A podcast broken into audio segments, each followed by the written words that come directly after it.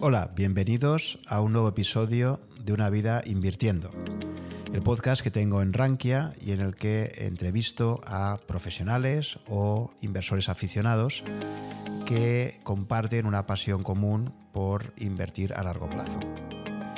En esta ocasión tengo el placer de entrevistar a Tomás García Purriños, que es un profesional con más de 11 años de experiencia como analista y gestor de fondos y que además eh, tiene la característica de que compagina, ha compaginado esta actividad con eh, publicar eh, en el blog La Vuelta al Gráfico que tiene en Rankia desde hace prácticamente el mismo tiempo.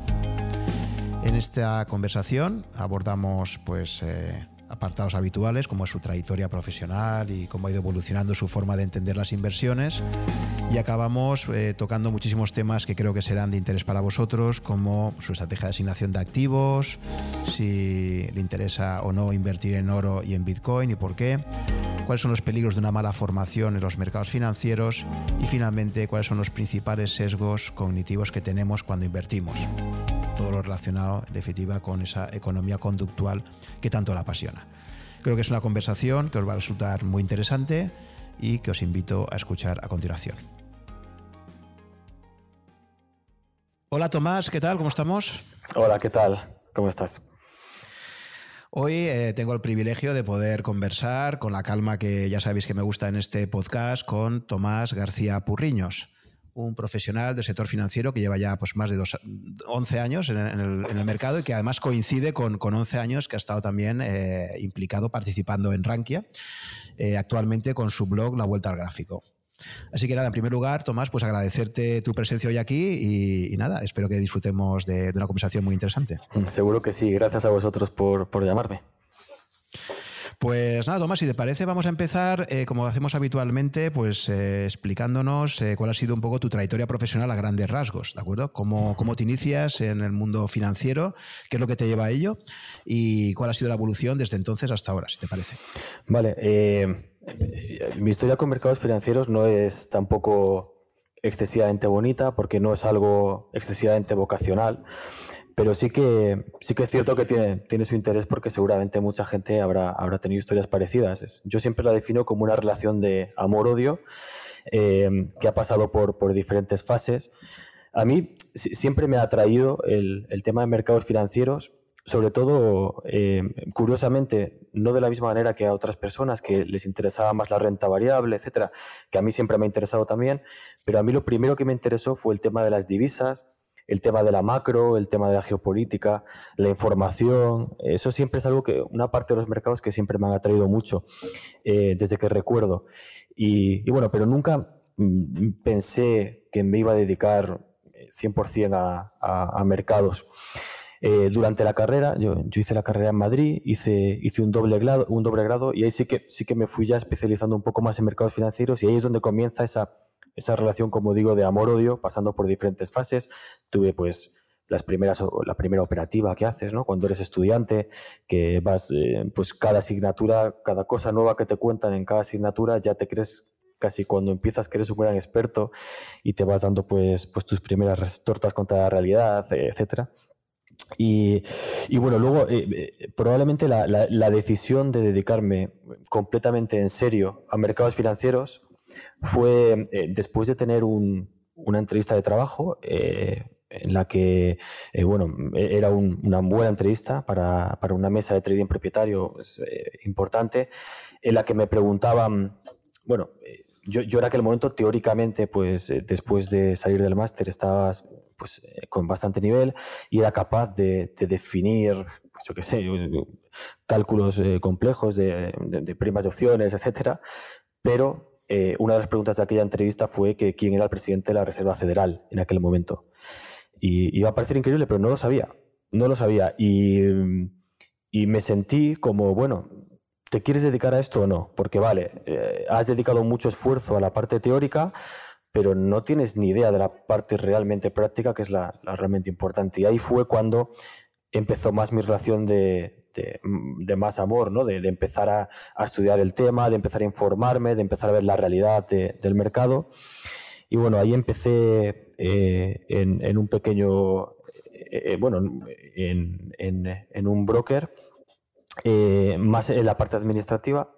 Después tuve la suerte de tener la oportunidad de, entrar en, un sitio como BNP Paribas, que fue un donde hice gran parte de mi experiencia durante siete años, primero en la mesa de, trading, sobre todo en la parte de derivados, y luego en, la parte de análisis. Y, después a mí siempre, una vez eh, estás dedicado a, o una vez ya había comenzado mi relación más vocacional con mercados financieros, una vez estaba ya más dentro, ¿no? No una vocación como desde el nacimiento, pero sí una vocación desde que empecé a, a estar dentro y, desde que empecé me apetecía gestionar. Y entonces tuve la, gran oportunidad de, que me dieron en, en Moraván, que es donde estoy ahora, de, gestionar y, no me lo. La verdad es que no me lo pensé. En cuanto tuve la, opción, me lancé. Es gestionar, como, como bien sabes, es muy complicado que tengan esa oportunidad eh, por cómo está el mercado en España. Y, y, bueno, como digo, en cuanto, en cuanto la tuve, la cogí. Y, bueno, desde entonces, pues, pues aquí sigo, centrándome sobre todo en, en, fondos mixtos, lo que serían lo, que llaman los fondos perfilados, ¿no? Para diferentes eh, tipos de perfil de inversor, eh, en carteras y en mandatos institucionales, que es donde, donde estoy centrado ahora. Em, ¿Ese doble grado que estudiaste, de qué era? En el IEB. El, eh, Hice la carrera de Derecho eh, y un máster en, Bolsa de Mercados Financieros. eso también es, interesante porque muchas veces me preguntan que, si hice Derecho, que si me gustó Derecho, eh, o cómo habiendo hecho Derecho, después eh, yo como en la parte de mercados financieros me considero mucho más, entre comillas, matemático que, que desde luego abogado, por, por, toda la parte cuantitativa, etcétera, que sí que es verdad que yo tengo cierto, em, cierta inclinación hacia, hacia los, el backtest, etcétera, de estrategias. Y, y, bueno, lo cierto es que Derecho es, es una carrera interesante para tema de cultura general, pero nunca, y esto sí que es cierto, nunca me, me atrajo desde un punto de vista laboral. Y, como, como, digo, desde un punto de vista de cultura general y para mercados, la verdad es que es una carrera bastante útil, pero jamás me he dedicado profesionalmente a, ella. Sí que me he dedicado pues, a ese máster que, en el IEB tienes la suerte de poder hacer las dos cosas a la vez y por lo tanto sales con, en cinco años salías con, con, ambos títulos.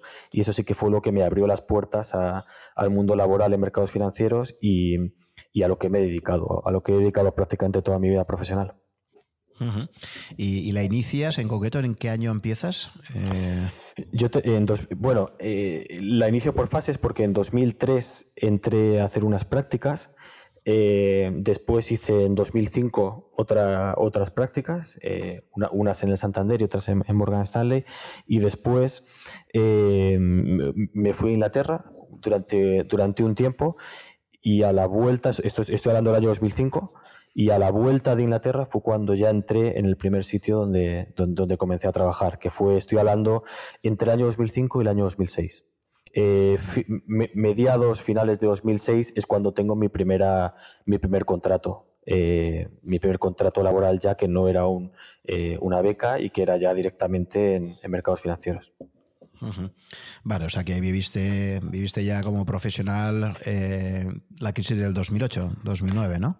Sí, a mí me gusta verlo desde un punto de vista más optimista y poder decir que viví el gran mercado alcista de 2007. el otro día, para mí ahora, eh, casi un criterio de selección de personas que asisten al podcast es eh, gente que haya vivido al menos una, una, gran crisis financiera, porque, y luego hablaremos mucho de economía conductual, etcétera, pero mi, hipótesis, no sé tú qué opinas al respecto, es que al final, por muchísimos libros que, leas, por eh, muchísima mentalización que te hagas, diciendo, sé que tengo que estar preparado para esto, sé que mm, me voy a encontrar con caídas muy fuertes en renta variable, etcétera, etcétera, hasta que no lo vives realmente, primera persona, eh, no puedes decir he estado ahí, lo he pasado y, sé esa experiencia, cómo he reaccionado a ella. No sé cuál es un poco tu, impresión al respecto. Yo, yo, esto lo defiendo mucho con el tema de la gestión. Uno no sabe lo solo que, lo solo que está hasta que lo solo que está un gestor hasta que gestiona y se da cuenta de que por mucho apoyo que tenga, por mucho apoyo del propio equipo, por mucho apoyo de analistas, etcétera, cuando uno toma una decisión de inversión la toma solo, porque es tu decisión y, hay que convivir con ella.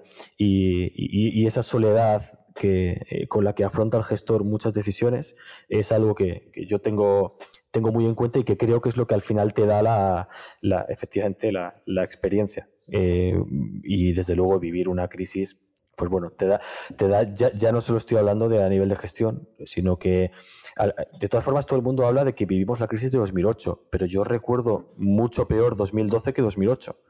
Em, a, muchos niveles. Por ejemplo, en 2008 sí que es cierto que fue duro, que, bueno, muy duro, pero 2012, eh, sobre todo en Europa, también fue bastante complicado y además fue el año en el que empezamos a ver grandes despidos de compañeros que perdían el trabajo.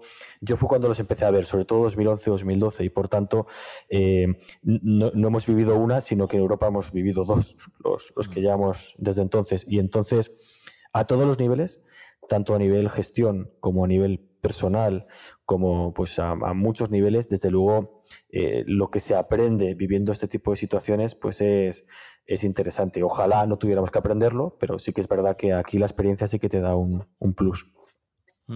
Y cuando hablas de esa relación de amor-odio, ¿por qué odio? ¿Qué cosas ha habido siempre que no te han acabado de convencer en el mundo financiero? es una muy buena pregunta. No, es tanto eh, en el sentido de odiar como no me odio el mundo financiero, etcétera, porque sinceramente no, soy una persona que no, que no, tengo mucho odio a prácticamente nada. Eh, es más, igual que amor, tampoco estoy enamorado de los mercados financieros. Yo de lo que estoy enamorado es de, de mi familia, siendo sincero, o de, mi, o de mis amigos. Pero eh, a, lo, que me refiero es que yo no siempre he pensado que me quería dedicar a mercados financieros. Y a veces algunos dicen, pero con lo que a ti te gusta, esto tiene que ser desde que tenías 10 años no es verdad. Yo con 10 años quería ser futbolista y con, y con 15 pues pasé de querer ser profesor de inglés a ser filósofo, a matemático, informático. Ahí, es donde, donde voy un poco. Y luego cuando empecé la carrera, el doble grado incluso, hubo momentos en el doble grado en los que yo no, bueno, no decía, no, no, yo estoy haciendo esto también por cultura y porque es importante entender cómo se invierte, etcétera, pero yo lo que me voy a dedicar es a, no sé, hacer dar clases en la universidad o me voy a dedicar a mm, relaciones internacionales, otro tipo de cosas, como digo, que, que también me han ido agradando. Lo que es cierto es que una vez empecé, una vez ocurrió ese antes y después que te comento que fue aquella entrevista de trabajo, aunque parezca una anécdota tonta, para mí supuso una anécdota muy importante, porque fue como decirte, eh, chaval, llevas cinco años en esto y no tienes ni idea, porque todo lo que has aprendido es teoría y está fantástico, pero no me sirve. Y eh, ahí fue cuando empezó esa... Desde entonces nunca he pensado que no me quería dedicar a algo que no fueran los, mercados financieros. Entonces por eso digo que ahí empezó mi relación casi 100% de amor. Y antes era pues eso, a, ratos de, de, amor y odio. Pero bueno, amor y odio son palabras un poco potentes también para hablar de esto. ¿Y recuerdas así algún momento clave que, porque en, entrevistas anteriores siempre pues, ha habido gente que me ha dicho, pues mira, yo estaba eh, el día de las, del ataque a las Torres Gemelas y para mí fue como un momento de iluminación ese día, otra, o sea, que cada uno tiene así como sus momentos eh, de epifanía, digamos, que es donde le ha quedado mucho más claro que quiere dedicarse a esto, ¿no? del mundo financiero. No sé si en tu caso ha habido así momentos que tú recuerdes con gran claridad o ha sido pues como una acumulación de pequeñas, de pequeñas situaciones, ¿no? Que, que, que me hicieran decantarme por los mercados financieros, momentos fue, eh, en primer lugar, cuando me leí la, una pequeña biografía sobre Soros eh, y todo el tema de la libra, etcétera, que me quedé absolutamente impactado por aquella historia. Y eso quizá no fue algo que, que, me, que, me, dijera me voy a dedicar a esto, pero sí que fueron esas pequeñas piezas que se iban metiendo en tu cabeza para formar luego después el, el puzzle que se montó como digo, cuando me di cuenta de que, de que realmente no sabía el tema. Y, pero momentos así que tú digas, eh, este es el punto en el que no, no, lo he sabido realmente, o sea, no, no, han sido así. Fueron pequeñas acumulaciones de cosas. Por ejemplo, mis primeras inversiones, cuando me salían bien, yo decía, ahí va, pero si se me va a dar bien esto.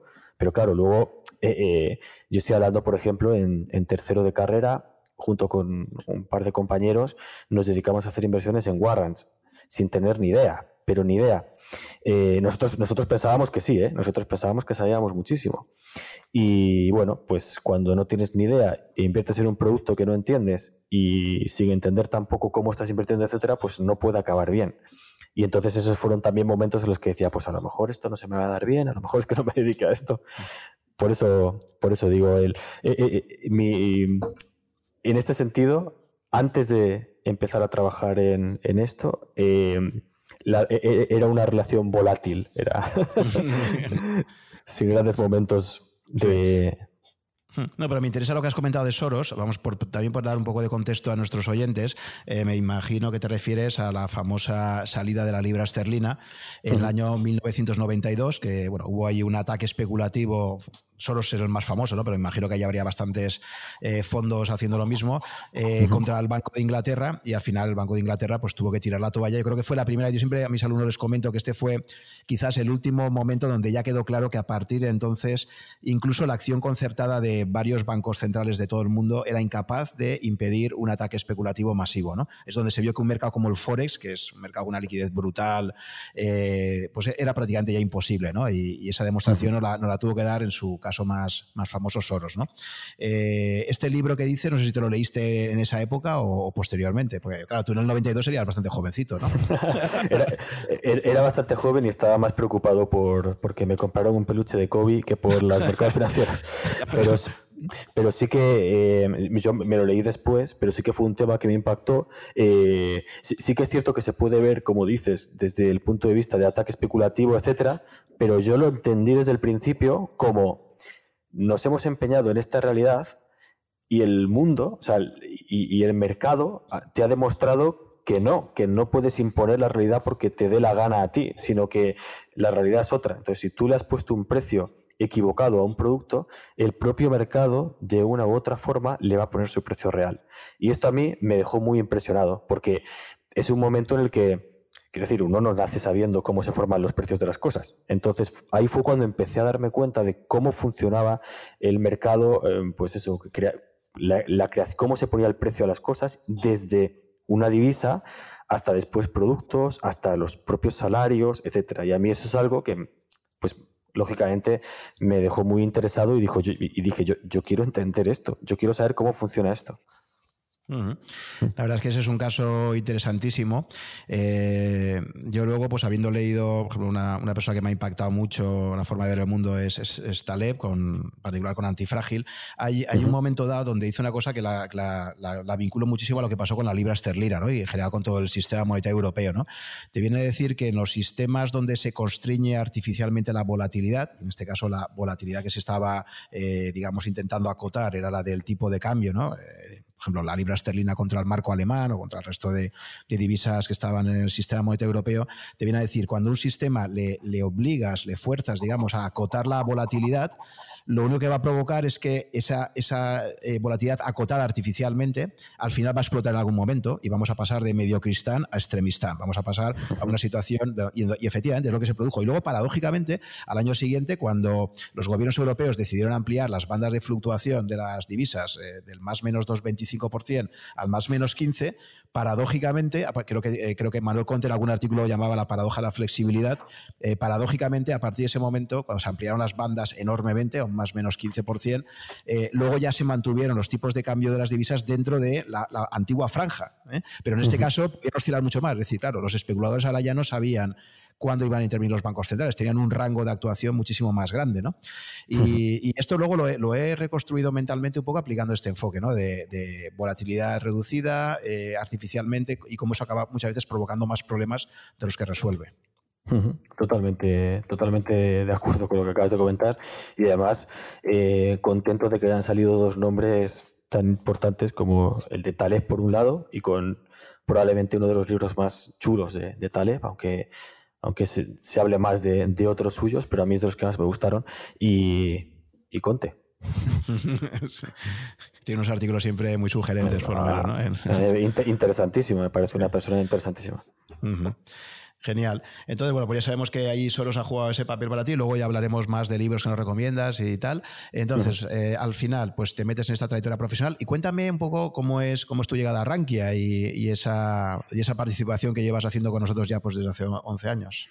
Sí, interesante porque además, como bien has dicho, coincide con, pues prácticamente con el inicio de mi carrera profesional. Eh, siempre fue como un, eh, una forma para mí, el blog que he mantenido en Rankia y la vuelta al gráfico en general, eh, siempre ha sido una, para mí una vía de escape dentro de los mercados financieros porque los mercados financieros, como digo, para mí, antes de saber, saber que me iban a dedicar a ellos, siempre supe que por lo menos un hobby iban a ser.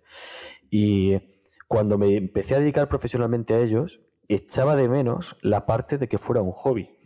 Y, esto lo vas a entender bien eh, con algo que, hablamos el otro día, no sé si recuerdas que te decía que si te fijas en mis últimos artículos en, el blog, eh, tú me dices, ¿de qué escribes en tu blog? Bueno, pues he escrito sobre las cinco fuerzas de Porter, sobre las primarias del Partido Demócrata, uno de gestión del dinero, uno de psicología, uno de historia de la bolsa, uno de volatilidad, eh, uno sobre Madoff, es decir, no hay una línea coherente, ¿no? Escribo sobre todo lo que me da causa curiosidad, sobre todo lo que me parece interesante. Eh, y entonces, para mí, eso, es una forma de mantener mi hobby dentro de, de mi profesión. Es decir, puedo, esto puede ser a la vez una profesión y a la vez un hobby porque mi trabajo me centro en determinadas cosas. Yo en mi trabajo hago mis análisis, mi backtest, eh, hablo con clientes, eh, hago lo que, pues mi jornada laboral, que me encanta, y después, después del trabajo, tengo tiempo para centrarme eh, y profundizar en otro tipo de cosas en las que a lo mejor por, en, en, el trabajo no puedo porque me consume otro, otro tiempo. Y por eso lo, siempre me pareció esa, esa vía de escape en ese sentido, ¿no? Y nací, pues eh, yo creo que conocí a Miguel en, cuando estaba en, mi etapa en BNP. Y fue cuando él me animó, me dijo, pero tú escribes un blog. Y yo sí. Dice, pues ¿por qué no lo escribes en Rankia? Que, que aquí, bueno, tienes eh, un altavoz más grande, te va a seguir más gente, etcétera. Y dije, oh, pues no es mala idea. Y entonces empecé a escribirlo allí. Y, y la verdad es que Madre mía, solo puedo decir cosas buenas. Eh, la gente que he conocido, eh, eh, todo ha sido una, experiencia realmente positiva. Las oportunidades que me ha abierto escribir el blog en Rankia, insisto, sobre todo con la gente que conoces, que contacta contigo por privado, que después quedas con ellos en el, en el mundo real, ¿no? Fuera de Matrix, y descubres que son personas con tus mismos intereses y, es algo que, pues que a mí la verdad es que me ha dado mucho y me ha permitido, como digo, desarrollar eh, ese hobby. Y luego la comunidad de Rankia a mí es algo que, bueno, siempre me ha alucinado y lo, que habéis conseguido con Rankia es, eh, desde mi punto de vista, complicadísimo y es una historia de éxito a, todos los niveles, ¿no? Y que, debería ser contada en, en, los libros. No es por polotear, pero es, desde mi punto de vista, una historia de éxito empresarial. ¿Cómo empezasteis? Pues con una web pequeña, siendo poca gente, y cómo la habéis hecho crecer a, a lo que es ahora. Y todo gracias a ser capaces de crear comunidad. O sea que, que en ese sentido os doy la enhorabuena. Pues muchas gracias, Tomás. Eh, al respecto del blog también te quería hacer un par de preguntas más. Eh, una es, porque veo que en el blog tienes también eh, un coautor, que no sé si, lo que pasa es que creo que hace tiempo que está menos activo, ¿no? Javier Flores, en concreto, ¿no? Que aparece ahí también. Entonces también quería, por un lado, pues saber eso, cuál es tu vinculación con Javier y por qué decir los dos escribir en este mismo blog. Y luego, en segundo lugar, el porqué del nombre, porque claro, lo de la vuelta al gráfico parece que suene mucho, pues eso, ¿no? A que se va a hablar de análisis técnico, todo relacionado más con con la interpretación de gráficos cuando finalmente, como tú decías antes, eh, tocas temas de lo más variopinto, ¿no? Entonces, un poco por aclarar estas dos cosas. El, eh, empiezo por la segunda pregunta. El, nombre de la vuelta al gráfico es justamente por eso, por darle la vuelta al gráfico, ¿no? Como detrás del espejo o algo así, que sería eh, mi trabajo está relacionado con el gráfico, que, que, es mentira, porque no está, yo no solo hago análisis técnico, pero sí que es cierto que que es como lo que más se ve, y entonces quería darle la vuelta. Yo ya, e, esto ya lo tengo, pero vamos a darle la vuelta. El gráfico dice esto, pero la curiosidad dice esto otro, ¿no? Y por eso venía un poco, aunque es cierto que es un nombre complicado y no lo ha entendido nadie. y, luego, eh, respecto a Javi Flores, eh, eh, en el blog se vuelve a generar otra relación de amor-odio, entre comillas, ¿no? A mí el blog siempre me ha encantado y, insisto, es más una necesidad que, algo que hago por, otro motivo, ¿no? Es como, como, el que escribe un diario, pues yo tengo el blog.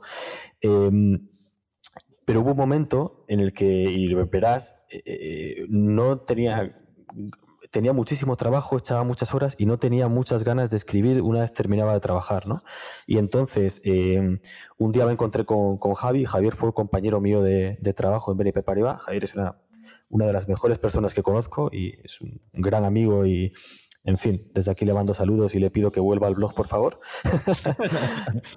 Eh, hubo un momento en el que mientras... Eh, como digo, había caído y él me pregunta, ¿eh? ¿qué tal con el blog? ¿Cómo lo llevas? Y yo, pues la verdad es que no se me ocurre nada últimamente. Y dice, hombre, pues yo estaba pensando en empezar uno.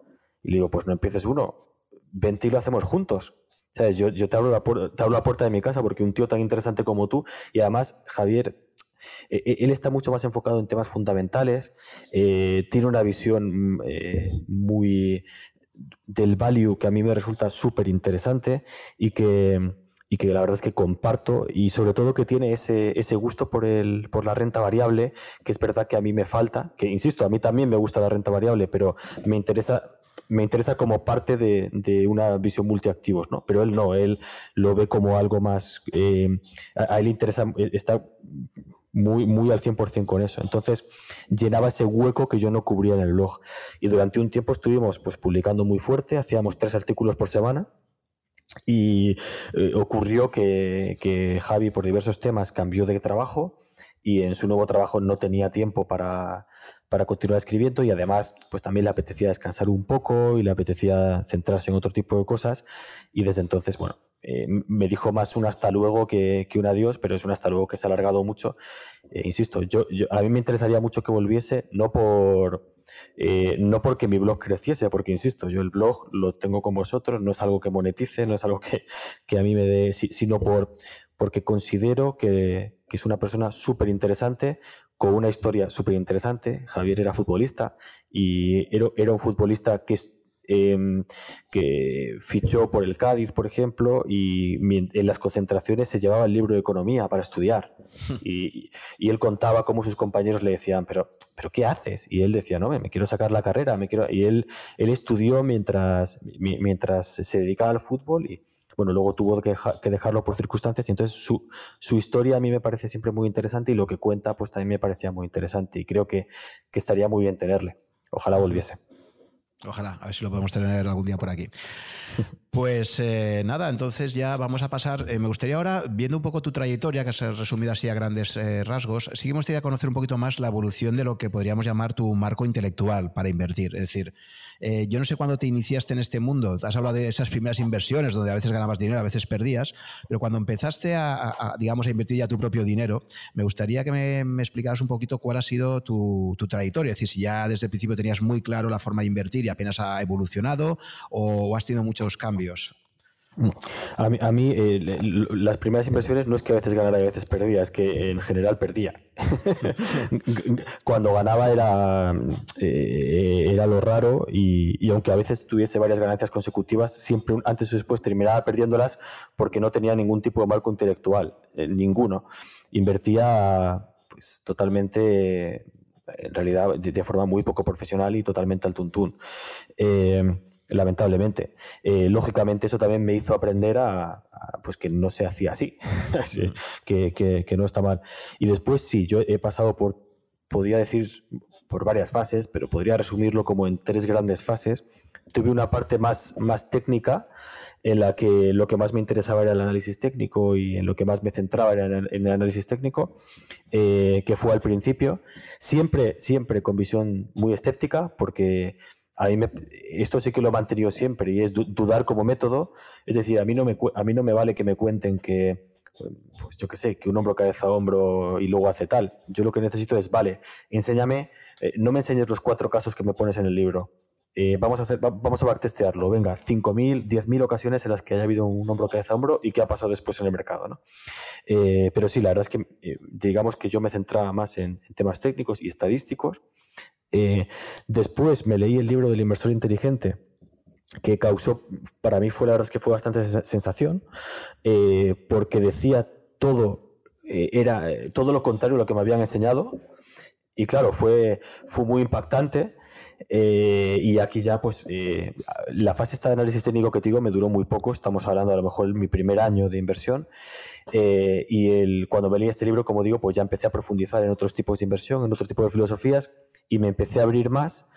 No pasé nunca una fase muy value, porque si lo que te gustan son el tema de divisas, etcétera, pues lógicamente, aunque encajan cosas de la filosofía, no encajan cosas de la técnica, eh, pero sí que, como digo, sí que me influyó mucho en la forma de entender las cosas, sobre todo en entender los riesgos, etcétera. Y mm, eso no significa que cambiase mi forma de ver las cosas, sino que añadí esto nuevo que había aprendido a lo que ya tenía anteriormente y por, luego, pero por, aclarar a los, a los oyentes, eh, estamos hablando del inversor inteligente de Benjamin Graham, eh, que es el maestro intelectual de, Warren Buffett y que además es el libro que, que Warren Buffett ha dicho que probablemente es el libro más importante sobre la inversión del siglo XX. Porque igual toda la gente no, lo, conoce. Estoy completamente de acuerdo con esa valoración y como digo, eh, cuando vienes de una forma de que te enseñan mercados financieros, cuando lees ese libro, pues insisto, te enseña, te, te abre los ojos de otra manera, ¿no? Y luego, la última fase, que fue ya cuando empecé a gestionar, eh, empecé a estar muy influido por las ideas de Andrew Law, em, eh, que es un autor del que tengo un, post eh, en Rankia y del que hice, en, recuerdo que me, me, invitasteis en Rankia a hablar en For Invest sobre este tema, sobre el tema de cómo veía en general la filosofía de inversión, ¿no? Y, ahora mismo la concibo desde una, desde una forma mucho más pragmática y eh, el título de la conferencia fue eh, ¿Por qué los camaleones cambian de color? y a, lo que me referí, a lo que me quería referir con esa, con esa comparación es que los camaleones cambian de color para adaptarse. Y yo creo que los mercados, mi experiencia me ha demostrado que los mercados financieros son generalmente bastante eficientes, pero generan oportunidades. Por lo tanto, hay que estar eh, en la mayoría del tiempo eh, aceptando esa eficiencia informativa de los, de, esa eficiencia de los mercados financieros, aceptándola y simplemente esperando que se genere un ciclo de oportunidades que puedas explotar hasta que deje de ser posible hacerlo. Y bueno, es lo que llamaba Jim Rogers, ¿no? El que él decía que su forma de invertir era estar sentado en la calle, viendo a la gente pasar, esperando a que a alguien se le cayese un billete del bolsillo. Pues es básicamente eso. Y es un poco también lo que defiende Andrew Law con, la inversión adaptativa, etcétera. Eh, y, es en la, que, en la que sinceramente creo. No creo en ninguna filosofía. Me parece que todas las filosofías tienen su momento, pero luego dejan de tenerlo. Y entonces simplemente creo en ser capaz de tener una filosofía en la que entre todo tipo de filosofías y seas capaz de ir adaptándote en cada momento a la más adecuada o a la, o a la más necesaria del mercado, lo cual también es muy difícil y es una especie de antifilosofía, pero que es una filosofía en sí misma. Y es un poco donde estoy yo ahora, eh, podríamos decir, encasillado.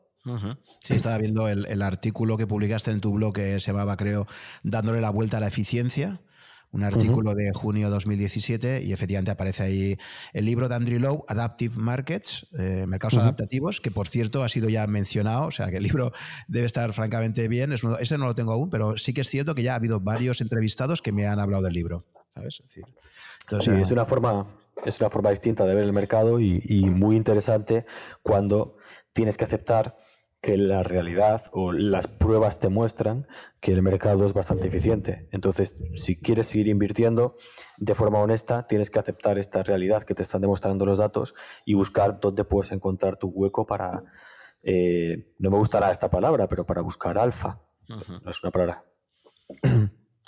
Sí, la verdad es que los mercados, es decir, ha habido tantos cambios macroeconómicos en el último siglo que es cierto que muchas veces a veces coges un viento a favor sin, sin darte cuenta realmente de, de, ese viento a favor, porque eh, es muy difícil, eh, o sea, ¿cómo, ¿cómo, eres capaz de, de, sustraerte al mundo en el que vives? Es decir, que yo, por ejemplo, pongo, yo en mis clases suelo poner un par de ejemplos al respecto, ¿no? Por ejemplo, eh, si nos preguntasen a cualquiera de nosotros cuál es la forma habitual de fijación de precios, diríamos, los que viven en Europa, pues dirá, pues aquí yo voy a una tienda y son precios fijos, ¿no? Yo llego allí y no me pongo a regatear. Pero si lo vemos en términos de la historia de la humanidad, el precio fijo es la excepción, no la regla, ¿no? O, por ejemplo, horarios laborales. El horario laboral, hoy en día, aún estamos en una sociedad donde ahora las empresas ya eh, más modernas, digamos, eh, ofrecen flexibilidad laboral, etcétera, eh, flexibilidad horaria, pero si uno lo ve en términos históricos, te das cuenta que realmente eh, eh, los horarios fijos pertenecen a, la era industrial, ¿no? Es decir, y que a lo largo de la historia de la humanidad, si vemos 5.000, 10.000 años, lo normal ha sido los horarios flexibles, ¿no? Con lo cual, una cosa que a día de hoy puede parecer que sea lo habitual y que uno, si no lo ve en términos históricos, puede pensar que, que es algo habitual a lo largo de la historia, realmente es la excepción, ¿no? Y esto, aplicado al mundo de la inversión, yo lo veo un poco así, es decir, que a veces estás viviendo un mercado, te puedes creer que, que ese mercado se ha dado en esas condiciones toda la vida y formas parte de un determinado ciclo que puede durarte 5 años, 10 años, pero también te puede durar 40 o 50 años. Y cuando ese ciclo cambia, eh, es muy difícil muchas veces saber que el, que el, mercado o el ciclo está cambiando y, adaptarte a él como, como corresponde. Eh, sinceramente, es incluso difícil adaptarte mientras está ocurriendo o, mientras el cambio ya se ha dado. Y de hecho, eh, esto lo estamos viendo con el tema Value Growth, por ejemplo, con los años que llevamos de sobreponderación del growth y la cantidad de personas que durante todos estos años han seguido defendiendo el value como filosofía de inversión. Lo digo por poner un ejemplo en el que mm. podríamos discutir mucho y no me quiero buscar polémica porque yo sé perfectamente que venga, define value, define growth, etcétera. Hablo un poco en términos muy generales, ¿no? Y lo mismo digo al revés cuando se pensaba que había habido un cambio de paradigma eh, y la gente defendía seguir invirtiendo growth cuando lo que te estaba funcionando era, value. Al final mm, cuesta adaptarse a las realidades, cuesta no tener razón, sobre todo cuesta decir, vale, me estoy equivocando.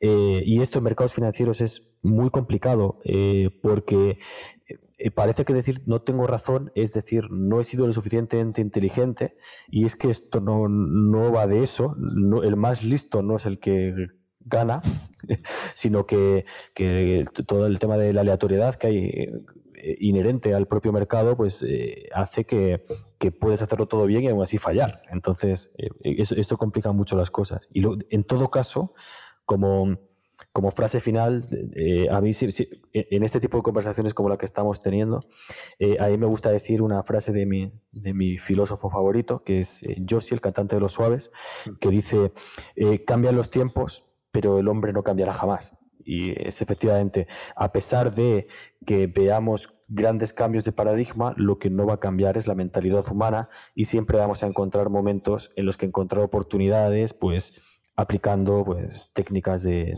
sentimiento de mercado, etcétera. O así es como por lo menos yo lo veo y eso es lo que yo intento. La verdad es que en el mundo financiero, más en todo lo relacionado con la gestión, es cierto que en general suele haber bastante ego ahí metido. ¿eh? Por eso el libro este de Ryan Holiday de El ego es tu enemigo, eh, con una visión muy estoica de la vida, creo que, es verdad que en muchos casos pues, pues eh, quizás haría falta leerse ese libro e interiorizarlo, es decir, tener ese, punto de humildad intelectual para decir, oye, pues igual me estoy equivocando. pero es complicado, es verdad que, que el mundo de la gestión te encuentras mucho ese perfil, ¿no? Es complicado. Aceptar errores, etcétera, ¿no? El tema es que, no es, que tienes que darte cuenta de que esto no se trata de tener razón o no tener razón. Eh, una vez llegas a esa conclusión, eh, invertir se vuelve mucho más sencillo. O sea, porque no es tener razón. Eh, porque al final, insisto, es que eh, todo el proceso intelectual o todo el análisis, tú puedes hacer un análisis perfecto, increíble del mercado, em, fase a fase, de libro, de, que, vamos, de increíble durante horas, y luego, pues, que por ejemplo las cuentas de la empresa que estabas analizando sean mentira, o que el management, el manager de una empresa en la que el management es importante, eh, fallezca, o entonces esa, aleatoriedad hace, no te hace menos inteligente haber fallado. Por eso digo que no es acertar o fallar. Es sencillamente adaptarse. Y bueno, y un fallo tiene que venir seguido de, mantenerse constante y de decir, vale, eh, eh, como yo siempre digo, una forma de. O sea, una buena operación, un buen trade, es, es aquel que repetirías sí o sí, independientemente del resultado. Y es, eso es como, como pienso que, que se deben ver las cosas, pero sí es cierto que el ego y, las batallas también de egos, etcétera, son, son muy complicadas y, bueno, esto, todo el tema de behavioral finance te, te da un buen repaso de, que efectivamente el orgullo en los mercados financieros es lo primero que, la primera causa de, de, pues, de quiebra de las cuentas. Entonces, esa afirmación que se escucha o se lee tantas veces en, informes de gestores que dice el mercado finalmente nos dará la razón, etcétera, eh, ¿crees que esa expresión no es la más adecuada? ¿no? ¿El mercado no da o quita la razón? ¿O, cómo lo ves? Ah, yo lo siento, quiero decir, cada uno, en esto cada uno tiene sus opiniones, pero yo sinceramente pienso que el que se equivoca es el gestor, no el mercado. Eh, por no, no, haber sabido leer sus signos, por no haber sido consciente de los riesgos que asumía o no, etcétera. Entonces, a mí que el mercado te dé la razón, me parece una frase muy peligrosa, sinceramente, sobre todo por lo que implica de, detrás, ¿no? Que el mercado me dará la razón en el futuro. Bueno, y si no, ¿cuál es tu plan B? Mm. quiero decir, es que la realidad final, esto es un poco de falacia de control, ¿no? De, ilusión de control. Eh, no podemos controlar algo que no es controlable, por mucho que pensemos que lo tenemos atado y que lo tengamos clarísimo. Entonces, eh, pensar que lo, que lo puedes hacer y que sea mover a tu antojo o como tú decidas, el futuro es absolutamente impredecible. Esto, esto sí que también lo hablo mucho con, cuando mm, clientes me preguntan por mi visión de mercado o compañeros o, en, medios de comunicación cuando te preguntan claramente, ¿cómo ves 2020? No, pues empezarlas, me parece muy honesto empezar diciendo, mira, no, no tengo ni idea, no lo sé, y yo te puedo decir un poco por dónde pienso que se pueden desarrollar las cosas según los datos que manejo y los modelos con los que me muevo pero no lo sé. Si te dijera una cifra, te estaría engañando, porque yo no lo sé. Y, además, menos mal que, o sea, quiero decir que queda un poco igual, porque mi trabajo no es predecir el futuro. Yo no trabajo de eso, eso es el trabajo de otros. Mi trabajo es gestionar los riesgos de la cartera en la que estoy invirtiendo y saber eh, moverme sobre cuándo arriesgar más o menos en una parte o en otra, dependiendo de las probabilidades que vaya asignando. Pero, pero predecir el futuro, por suerte, como digo, no, no es mi trabajo. Vale, pues por completar esta primera parte relacionada con tu trayectoria profesional, eh, si quieres contaros un poquito más sobre tu trabajo actual, eh, qué fondos gestionas, un poco cuál es la, forma que tienes de trabajar, en qué estás y, entraremos luego ya en más detalles. Ahora estoy gestionando eh, varios fondos perfilados, que básicamente lo que consiste es en, pues como con diferentes tipos de perfil de riesgo, eh, gestiono también un fondo de divisas de retorno absoluto y eh, luego después mandatos institucionales, que son directamente pues, grandes clientes o, instituciones que te ponen unas reglas que tienes que seguir y dentro de ellas pues tratar de moverse.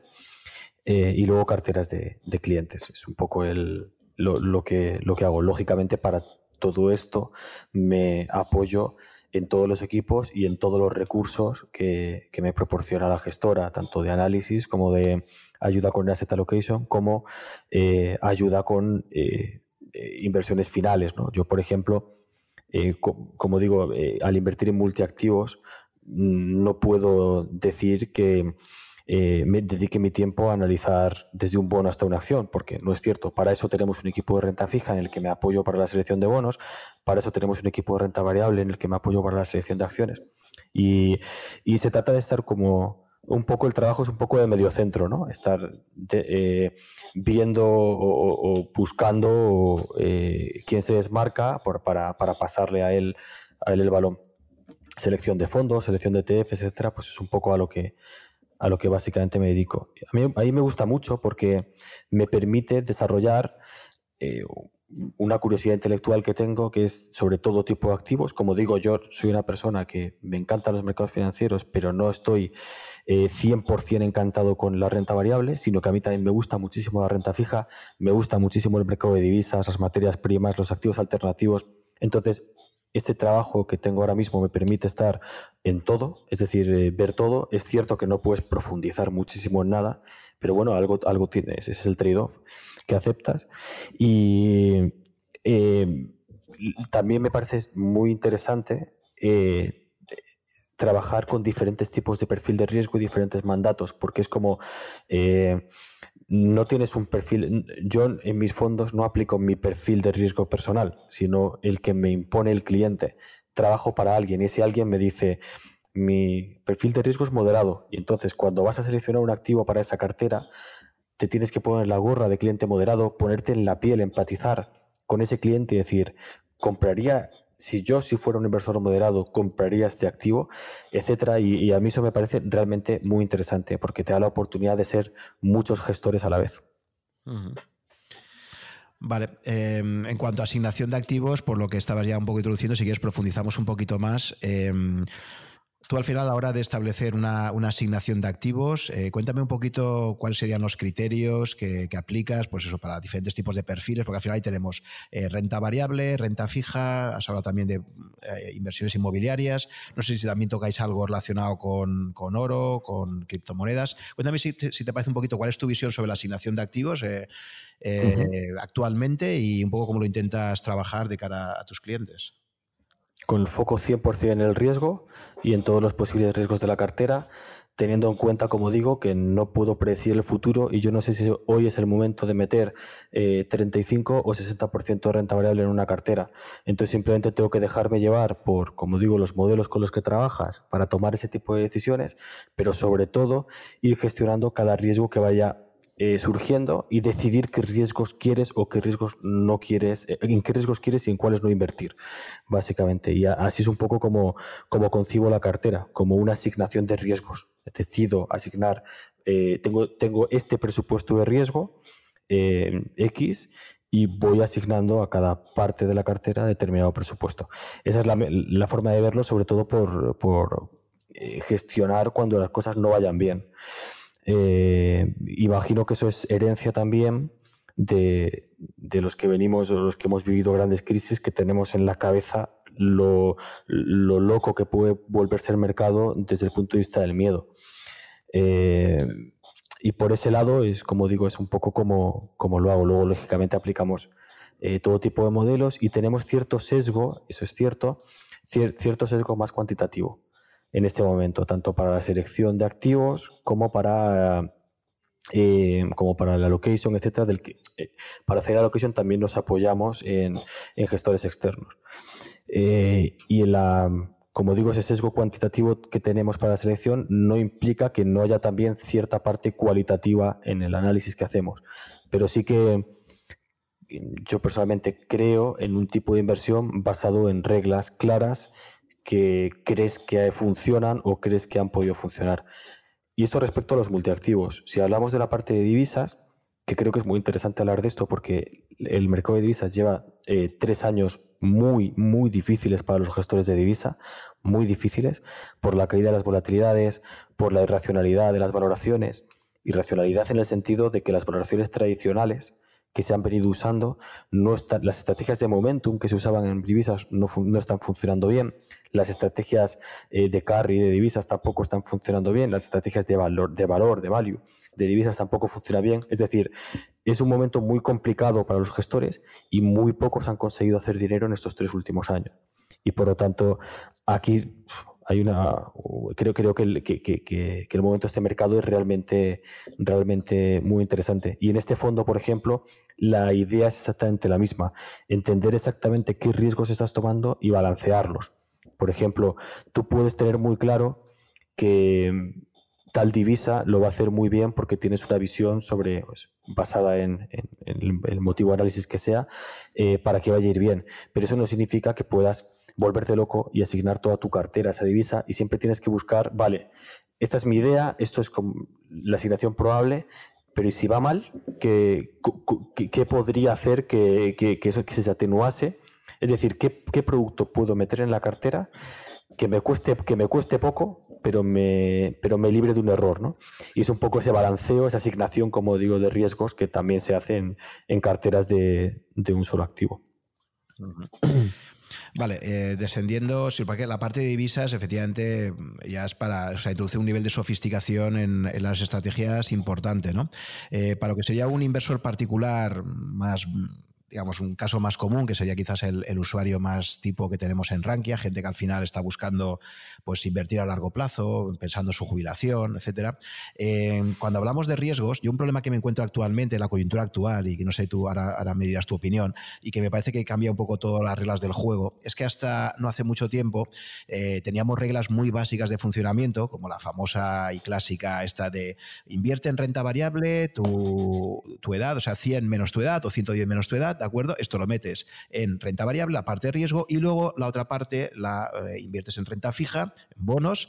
y básicamente lo que te está diciendo es que a medida que tienes más edad, pues vaya reduciendo tu exposición a la bolsa y aumentes tu exposición a los bonos, ¿no? Eso partiendo del perfil de riesgo que sea, como regla general, ¿de acuerdo? Pero claro, no sé tú qué opinas, pero claro, en este momento, viendo la, situación de la renta fija, eh, muchos están hablando de, la gran burbuja en, este tipo de, activos, pues a lo mejor resulta que lo que la parte que se está destinando tradicionalmente a, esa parte de, poco riesgo, resulta que a lo mejor puede tener un riesgo intrínseco muy superior a invertir en, acciones, ¿no? Con lo cual esta regla tan sencilla puede que no, que no funcione tan bien como, como pensaríamos. Entonces, me gustaría saber un poco, cuando tú hablas de riesgos y, al final asignas riesgos a ciertas clases de activos, eh, ¿cuál sería tu visión en este momento sobre, sobre esta cuestión? ¿no? Es decir, ¿la renta fija para ti sigue siendo un activo intrínsecamente menos arriesgado que, la renta variable? ¿O crees que por el momento actual eh, tiene muchos riesgos y, al final tampoco puedes meterlo en esa categoría separada? Yo, a, diferencia de lo, que, de lo que muchos gestores están defendiendo ahora mismo, para mí volatilidad sí es riesgo y creo que el riesgo de volatilidad es un riesgo que se debe controlar y eh, en el que pues, se debe tener en cuenta. Ahora bien, no es el único riesgo y se está infravalorando eh, otro tipo de riesgos porque la volatilidad de los mercados es muy baja y determinados inversores de perfil muy defensivo están entrando en productos que probablemente no fueran adecuados para su perfil en condiciones históricas de volatilidad. Eh, y que eso se demuestra cuando hay movimientos importantes de mercado y cuando otros riesgos, como los riesgos de cola, por ejemplo, cuando otro tipo de riesgos asoman, pues se ve eh, hasta dónde puede llegar la magnitud de esas caídas y eh, se puede ver cómo los inversores no están preparados para, para asumirlas. Entonces, en este sentido, sí, creo que hay, los gestores estamos trabajando con un problema muy importante y es convencer a los clientes de que no quiero asumir determinados riesgos a pesar de que sé que si no hay un cambio de paradigma, eh, el mercado no me va a premiar que no asuma ese riesgo, sino que me lo va a castigar. Y esto es una labor difícil y es una labor puramente educativa y comercial. Ahora bien, a, mí no me gusta nada hablar de burbujas porque, en primer lugar, las, nunca se habla de todas las burbujas que no estallaron, sino que se habla de los, del cherry picking, ¿no? de, las que a mí me gustan, que sí que estallaron, ¿no? Eh, pero hay muchas burbujas que no han estallado y eh, se puede invertir en ellas. Eh, entonces, yo creo que la palabra burbuja es algo que yo generalmente creo que solo se puede utilizar a posteriori, aunque sea así de, complicado, ¿no? O sea, un, cisne negro, ¿no? es algo que no se ve venir, pero una burbuja sabes que estás dentro de ella de, por muchos motivos. O sea, habría, una especie de, sesgo de supervivencia también aplicable a las burbujas, ¿no? Es una idea muy interesante. Bueno, es una idea desarrollada en, algún, en algunos estudios que, de hecho, en el blog comentamos una vez, de, comenté una sobre ella y hay un post en Rankia de, de un bloguero que se llama Gaspar que, que es fantástica, que se llama eh, Babel Investing, el post, si no recuerdo, invertir, no sé cómo es exactamente el nombre, pero es efectivamente sobre eso, sobre invertir, sobre las burbujas invertibles o la inversión en burbujas. Y esto es una cosa que comentaba el otro día con un compañero que, eh, que me comentaba que en el Nasdaq eh, estamos en un momento de casi burbuja y yo le decía que, que sí, que por un lado hay motivos para pensar que las valoraciones son muy ajustadas, pero que hablar de burbujas hablar mucho. Y luego además, cuando sí hubo una burbuja en el Nasdaq demostrada, que fue en los a finales de los 90, aquella, aquella portada de la revista Time que decía aterrico.com, que yo creo que es como la cima de la burbuja, era como ya el apogeo en el que todo el mundo podía decir esto es una burbuja, eh, desde que se publica esa portada hasta que el Nasdaq hace máximos pasan seis meses, pero el mercado sube casi un 100% un 80 y pico por ciento arriba, desde una cosa y la otra. Entonces, ¿te puedes perder eso? como, como gestor, ¿te puedes perder eso? Esa es la, pregunta que yo hago. Es decir, Warren Buffett hace, en los, entre el 98 y el 2000, hace eh, un diferencial con el benchmark, no sé si, bueno, no tiene benchmark, pero me refiero a un diferencial con el SP de en torno al 80%, una cosa así, ¿no? No recuerdo exactamente las cifras, pero sé que es una barbaridad. Y con el Nasdaq, pues imagina, mucho más. Em, la pregunta es, ¿te puedes permitir eso con todos tus clientes? Eh, es, una pregunta, quiero decir, cuando estás gestionando un fondo de renta variable exclusivamente, quizás sí, porque tienes que ser fiel a tu filosofía de inversión. Cuando estás gestionando una cartera de multiactivos, cuando estás gestionando una cartera o, a un cliente en, el 100% de su patrimonio, pues a lo mejor la respuesta no es tan sencilla y, no, y, va mucho más, mucho más allá. Y respecto al tema de la renta fija, que es lo que digo, yo creo que sí que es cierto que las bajas rentabilidades, la política de los bancos centrales está obligando a los gestores a, asumir y a los clientes y en general a todos los inversores que buscan rentabilidad, les está obligando a asumir perfiles de inversión que son superiores a los que probablemente eh, asumirían en condiciones históricas o es que no me gusta decir normales porque pero bueno, en condiciones antiguas de, volatilidad. Y cuando hay un cambio de paradigma, cuando esta situación cambie, entonces pues ocurrirá eso de que bajará la marea y se verá quién iba con bañador y quién no. Pero mientras tanto hay que, hay que, navegarla. Y esto implica, como digo, una labor de pura educación y comercial con, con los clientes para explicarles esto. Y entonces tú eh, sigues pensando que los bonos son intrínsecamente eh, menos arriesgados en, la definición de los perfiles de riesgo que, las acciones, eh, o, has hecho cambios ahí al respecto. ¿Y qué opinas también? Cuéntame también un poco, o sea, si me puedes dar unas breves pinceladas de cómo ves a la hora de definir las carteras de multiactivos, un poco por categorías de activos, como, cuál sería un poco la, visión que tienes con cada uno de ellos, ¿no? A la hora de perfilar una cartera. Mira, en, primer lugar, eh, eh, respecto al tema de los bonos, eh, como digo, no tengo una opinión muy, muy, muy clara, pero sí que sé que lógicamente en el momento en el que se produzca un cambio en el paradigma actual, que ocurrirá, porque ha ocurrido históricamente, veremos, veremos que el riesgo de caída de los bonos es muy superior al que se estima. pero vamos, esto no es algo que diga yo, esto es algo que probablemente sepa todo aquel que está dentro del mercado y de hecho hay hay gente mucho más radical que yo en este sentido. Eh, por esto yo pienso que hay que ir más allá de introducir estrategias tradicionales de renta variable, bonos, y hay que ir un paso más allá y buscar una cartera de más equilibrada con otro tipo de activos. Y es más, voy un paso más allá.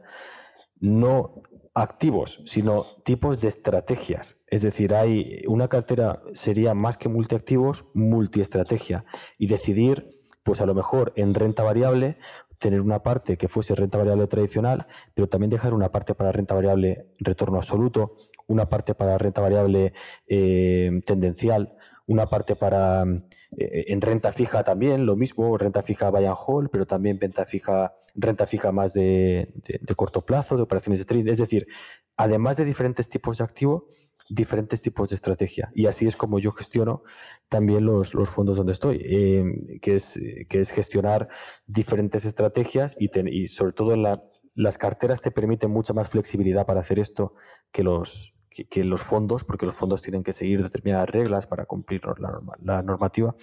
Eh, en carteras particulares es más sencillo eh, hacer este tipo o contratar este tipo de producto que sea más, pues eso, dentro de una categoría tradicional, pues una estrategia más alternativa, ¿no? Y eso te da eh, más tranquilidad en el sentido de que es verdad que cuando vengan mal dadas aumentará la correlación entre activos y todo caerá, pero cuando tienes una cartera más equilibrada, eh, y en la que incluyes, por ejemplo, materias primas junto con los bonos o oro, eh, esto te va a dar cierto colchón porque no todo lo va a hacer igual de mal y de hecho algunos activos se comportarán mejor. Y esto yo creo que en el largo plazo, o de acuerdo a los estudios que he hecho, creo que en el largo plazo eh, superará a una, a una cartera puramente tradicional 60-40, 50-50, renta fija, renta variable. Introducir, como digo, estas pequeñas estrategias alternativas y estos activos.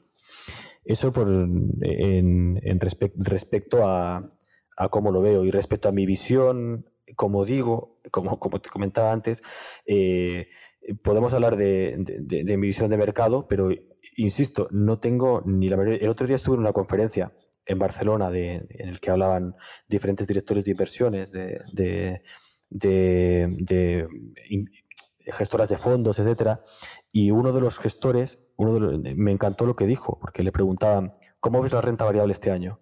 Y él decía, mira, no tengo ni idea. Y además, por mi forma de invertir, me da igual, porque eh, yo lo que iré haciendo será caso a mis modelos e iré asumiendo los riesgos que me vaya diciendo los modelos y iré adaptándome a la evolución que vaya teniendo el mercado.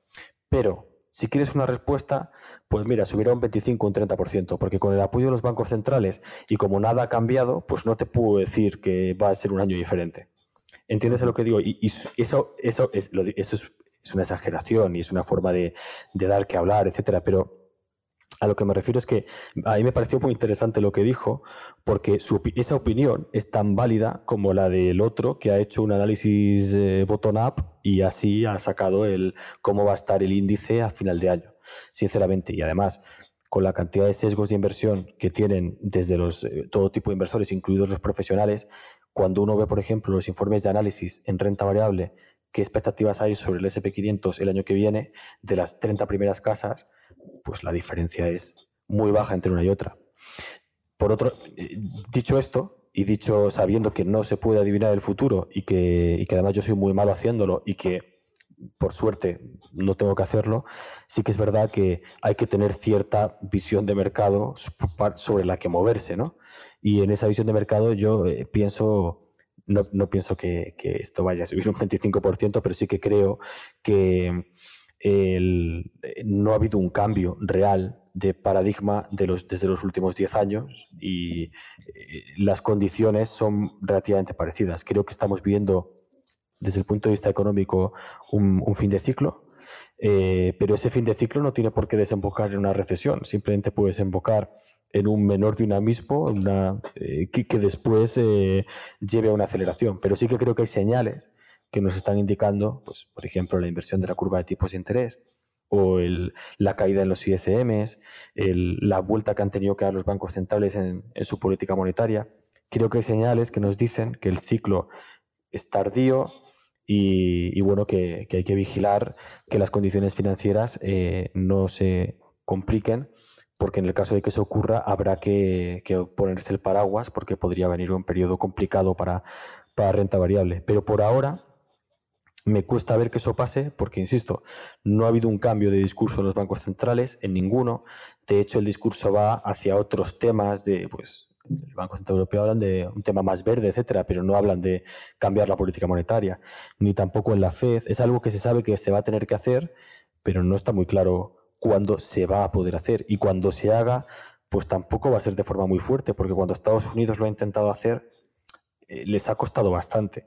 Entonces, eh, fíjate que se han tenido que, han tenido que desdecirse y, y dar, darle la vuelta, ¿no? Revertir las subidas de tipos de interés que habían aplicado. Entonces, como digo, creo que nos movemos en un paradigma similar al de la última década y en ese sentido, pues, eh, salvo que, haya un evento que no se puede predecir, tipo, pues, no sé, una aceleración del tema este ahora del coronavirus o algo geopolítico o algo impredecible, salvo que eso pase, en principio todo indica a que podemos seguir esperando pues cierta rentabilidad positiva en la renta variable, a pesar, de que las valoraciones son muy ajustadas y de que hay bastante complacencia en el mercado, probablemente siga siendo la mejor clase de activo para, mm, para los inversores que sean capaces de tolerarla. Eh, y, en, y respecto al mercado de bonos, sí que entiendo que es muy difícil, creo que es muy complicado encontrar rentabilidad ahí, pero es un momento muy bonito para los gestores de renta fija que sean capaces de conseguirla. Y, y creo que si, sabiendo siempre el riesgo que se está asumiendo, probablemente riesgos superiores a los que se piensan, eh, sigue siendo una clase de activo interesante porque en las, en las últimas caídas que ha habido ha protegido la cartera. Entonces, como digo, como no ha cambiado el paradigma, eh, no veo eh, razones para no pensar que la siguiente caída de mercados no se vaya a producir con repuntes del precio de los bonos. Y por lo tanto, sigo creyendo que tiene sentido mantener esa cartera equilibrada eh, entre ambas cosas. Pero bueno, ese, tema, como digo, de, visión de activos es difícil porque, bueno, respecto al, a oro, por ejemplo, lo, a largo el discurso. es, lo que te, iba a eh, comentar ahora. Eh, ¿Qué opinabas de la, por ejemplo, pues de la cartera permanente de Harry Brown, ese enfoque, ¿no? De que en diferentes eh, fases de la economía, prosperidad, inflación, escasez de dinero, deflación, pues tener una cartera que siempre te proteja en cualquier escenario, ¿no? Y el papel que, le asigna al oro, etcétera, pues, pues ver también si están un poco de acuerdo con ese planteamiento o, no. No eres muy partidario de, enfoques basados en la cartera permanente. Hombre, soy gestor. Eh, tener un enfoque, si yo creyese que la mejor forma de gestionar una cartera es mantener una, location, eh, estaría hablando en mi contra, ¿no? Diría que no creo en lo que hago eh, y no es así. Yo sí que creo que la gestión activa puede proporcionar cosas y sobre todo muchas cosas que no son realmente visibles para el cliente. Insisto, no asumir determinados riesgos que, luego no se producen, pero que tú no lo has asumido y eso quizá te reste algo, pero eh, eh, como digo, eh, si, si, hubiera dado otro caso, como tú no sabes qué va a pasar, como tú no puedes hablar de lo que va a pasar en el futuro, no asumirlo o tomar posiciones más prudentes, pues ya eso solo me parece valor añadido, aunque insisto, aunque eso tenga siempre un coste y te haga salir mal en las fotos, ¿no? Pero por lo menos ese tipo de, de, cosas yo creo que aportarán valor en el momento en el que se produzca este cambio de paradigma que no tenemos ni idea de cómo, ni cuándo, ni por qué va a ocurrir, pero ocurrirá porque ha ocurrido tres veces en el mercado. Y yo creo que ahí es cuando se verá de verdad el verdadero valor de un gestor activo que en mercados tremendamente tendenciales lo tiene excesivamente complicado. Entonces, no, no, no creo en las carteras, en mantener una cartera y olvidarse. Creo en eso para hacer estudios, para intentar batirlas. Pero no en eh, mantener una cartera, la misma cartera en todos los periodos de mercado eh, a lo mejor es, insisto, es bonito ver cómo en el largo plazo eso funciona, pero ¿qué pasa cuando te viene un 2008 y tu parte de renta variable pasa a ser un 60% menos de lo que era eh, en 2007? Eso hay que vivirlo, eso hay que tenerlo. E, esa volatilidad que muchos consideran que no es un riesgo, desde mi punto de vista sí lo es, porque si tú necesitas esos gastos justo en 2008, porque justamente cuando la bolsa cae es el peor momento también para la economía, y por lo tanto cuando tú más puedes necesitar el dinero. Entonces, claro que es un riesgo. Es un riesgo de que cuando vayas a reducir posición y sacar para tus necesidades, tengas menos en la caja, tengas menos en la hucha. Entonces, eso hay que vivirlo. Y como digo, eh, en, eso es en lo que yo baso mi, trabajo, ¿no? el, tratar de reducir ese tipo de riesgos para, para las carteras en global de, los clientes. Y eso es la suerte que tiene un gestor que es puramente renta variable que para él ese momento de volatilidad eh, en realidad es una gran oportunidad, porque es donde puede encontrar oportunidades, donde se pueden encontrar gangas. Pero, insisto, desde un punto de vista multiactivo no es exactamente igual. Y lo que decía, de, lo, que decía respecto a visión de mercado, etcétera, de, yo pienso que añadir oro es, es, muy interesante. Creo que la historia demuestra que es un activo que, que, cumple muy bien en momentos de riesgo geopolítico y sobre todo de riesgo financiero. Y este paradigma actual, en principio, debería ser positivo para los precios del oro, en el sentido de que parece que los bancos centrales, todos los del mundo, están empeñados en depreciar sus divisas, todas, a la vez. Por lo tanto, lo, único que se podría beneficiar de esto es eh, un activo como, como el oro. Pero insisto, todo lo que digo de visión de mercado, etcétera, es eh, irrelevante a la hora de mi gestión, a la hora de la gestión que hacemos y sobre todo eh, podría cambiar mañana eh, y, sobre todo, y, también que no es para todo, para todo el mundo. Esto, esto es algo súper importante. Cuando se habla de oro, se tiene muchas veces cierto, cierta tendencia a explicar que es que es un activo muy seguro, etcétera. Bueno, el oro tiene una volatilidad del 10% anualizada. no es para todos los públicos. Hay personas que, que no son capaces de asumir volatilidades como esa. Entonces, hay que, hay que ser muy responsable cuando se habla de, visiones de mercado y de, y de mm, visiones de activo, porque no todos los activos son para todo el mundo. Yo puedo tener una visión positiva sobre renta variable, pero no le recomendaría a mi padre renta variable. Es un poco a donde, a donde quiero llegar, porque mi padre es una persona mayor que no ha invertido en renta variable desde hace muchos años y no tiene necesidad ahora de sufrir eh, por, bueno, porque no todo es obtener la máxima rentabilidad desde, mi punto de vista, sino que también hay que tener esa rentabilidad frente a, eh, preocupación, ¿no? A preocupación vital. Sí, y a la hora de invertir en oro, si tienes claro que es una clase de activo que te interesa invertir, ¿cómo recomiendas más invertir en oro? Porque hay varias formas de hacerlo, ¿no? Más o menos directas. Sí, la forma más sencilla parece que es a través de ETFs o de TNs. Eh, pienso que hay que tener mucho cuidado también para entender bien el producto, eh, pero una vez se entiende este producto, que es un producto complejo y no apto para todos los públicos, una vez que se comprende, eh, puede ser una acción muy interesante para aquellos que, quieran, como digo, tener exposición a, a oro directamente. Otra opción es tener oro físico, con los problemas que supone comprarlo y los costes sobre todo el, el, spread que se tiene que pagar para tener oro físico, pero bueno, es, digamos que sería, si tomas el oro como una inversión eh, para proteger otras, lo, más, lo que más te va a proteger es tener directamente el oro en tu mano, ¿no? Aunque bueno, luego también tienes que tener en tu casa sistemas para protegerlo, etcétera. Yo pienso que probablemente lo más sencillo para un inversor normal eh, sea, como digo, a través de, estos productos tipo ETF, tipo ETN o fondo de inversión que inviertan en oro físico.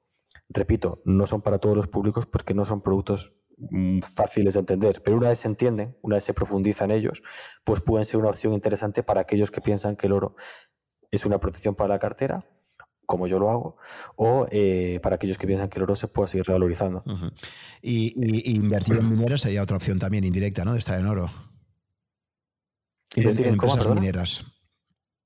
Ah, sí, sí, sí, pero claro, eh, esto es otro, es un tema. Eh, aquí también podemos hablar. Fíjate la subida que ha tenido el precio del oro en los últimos meses y lo que han hecho las mineras de oro. El, diferencial que, se ha, que ha habido entre una cosa y la otra. No hay que olvidar que el oro físico tiene un sentido económico y una empresa minera tiene otro.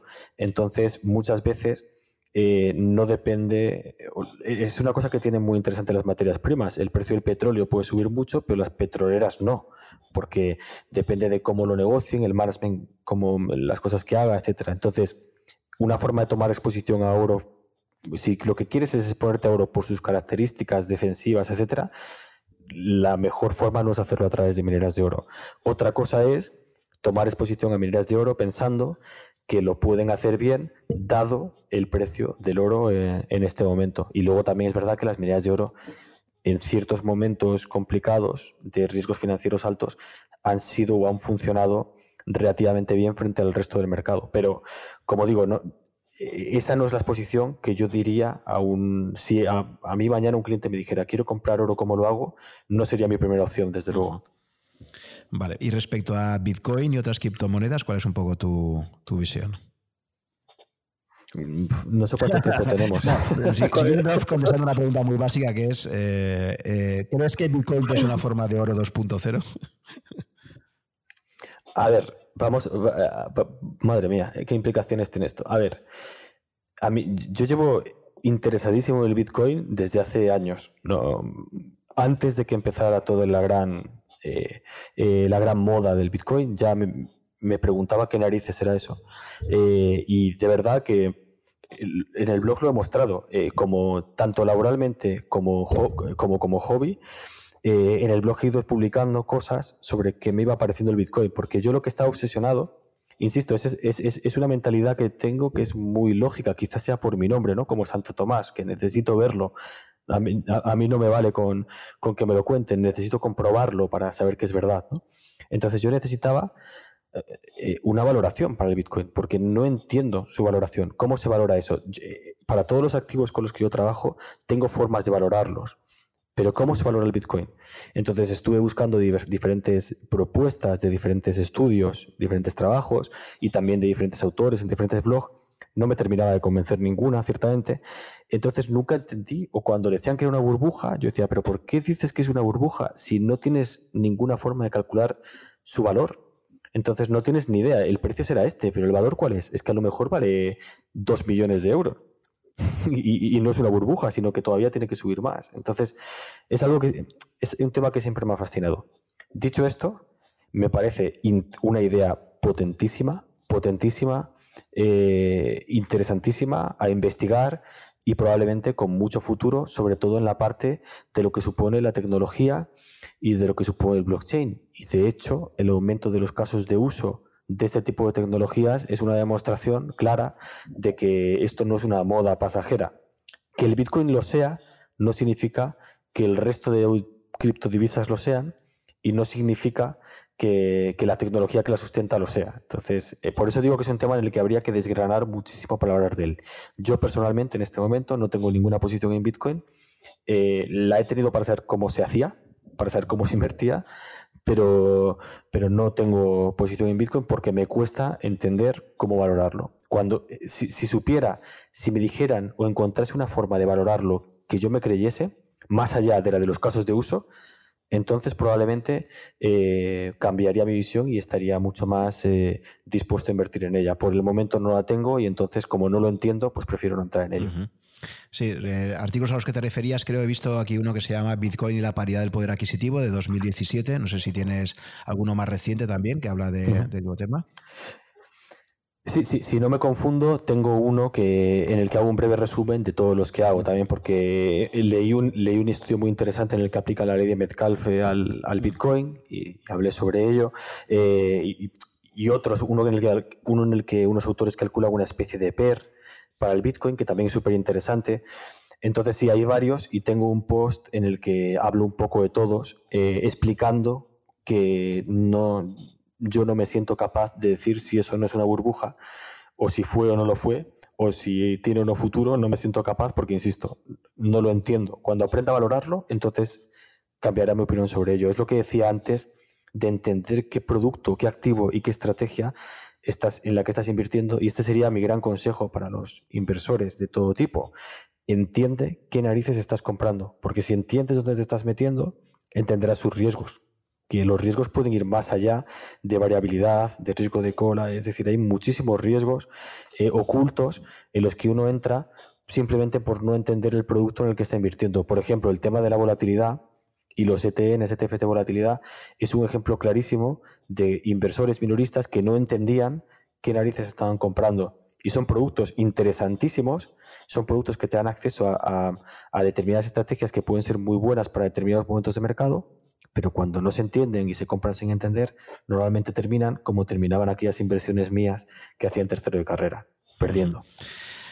Sí, al final, bueno, yo creo que como cualquier mercado, las dos fuerzas básicas son la oferta y la demanda que exista, ¿no? Pero es cierto que es un producto eh, tan complejo de entender técnicamente que, pero bueno, por ejemplo, mira, Warren Buffett ha sido, tú sabes que es un grandísimo escéptico del oro, siempre ha, criticado el oro diciendo que no entiende, no lo entiende como, como una inversión, por el hecho de que lo lleva un rendimiento asociado y que no entiende cómo se puede comprar una cosa que básicamente te tiras muchísimo tiempo para extraerla de la tierra para luego acabar otra vez sepultándola dentro de la tierra y sabes que es un grandísimo escéptico.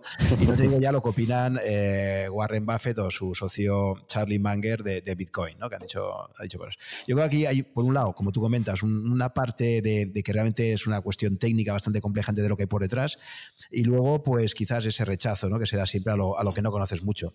Eh, a mí una cosa que me abrió mucho los ojos eh, y que ha sido objeto de, de conversaciones con con dos de mis anteriores entrevistados, en concreto con Pablo Martínez Bernal y con Luis Torras, que, también han leído este libro que ahora te comentaré. Eh, este libro se llama, si lo conoces, de Saifdin Amus, eh, se llama El patrón Bitcoin, la alternativa descentralizada a los bancos centrales. No sé si lo conoces.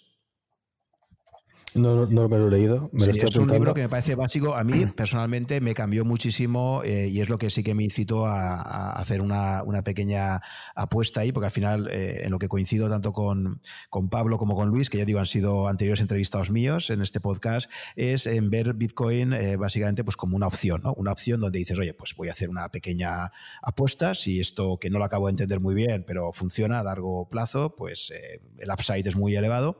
Y si no, pues el downside pues eso que he invertido, que es una, participación pequeña de mi patrimonio, pues asumo que lo voy a perder desde el minuto uno y ya está, ¿no? O sea, básicamente una opción.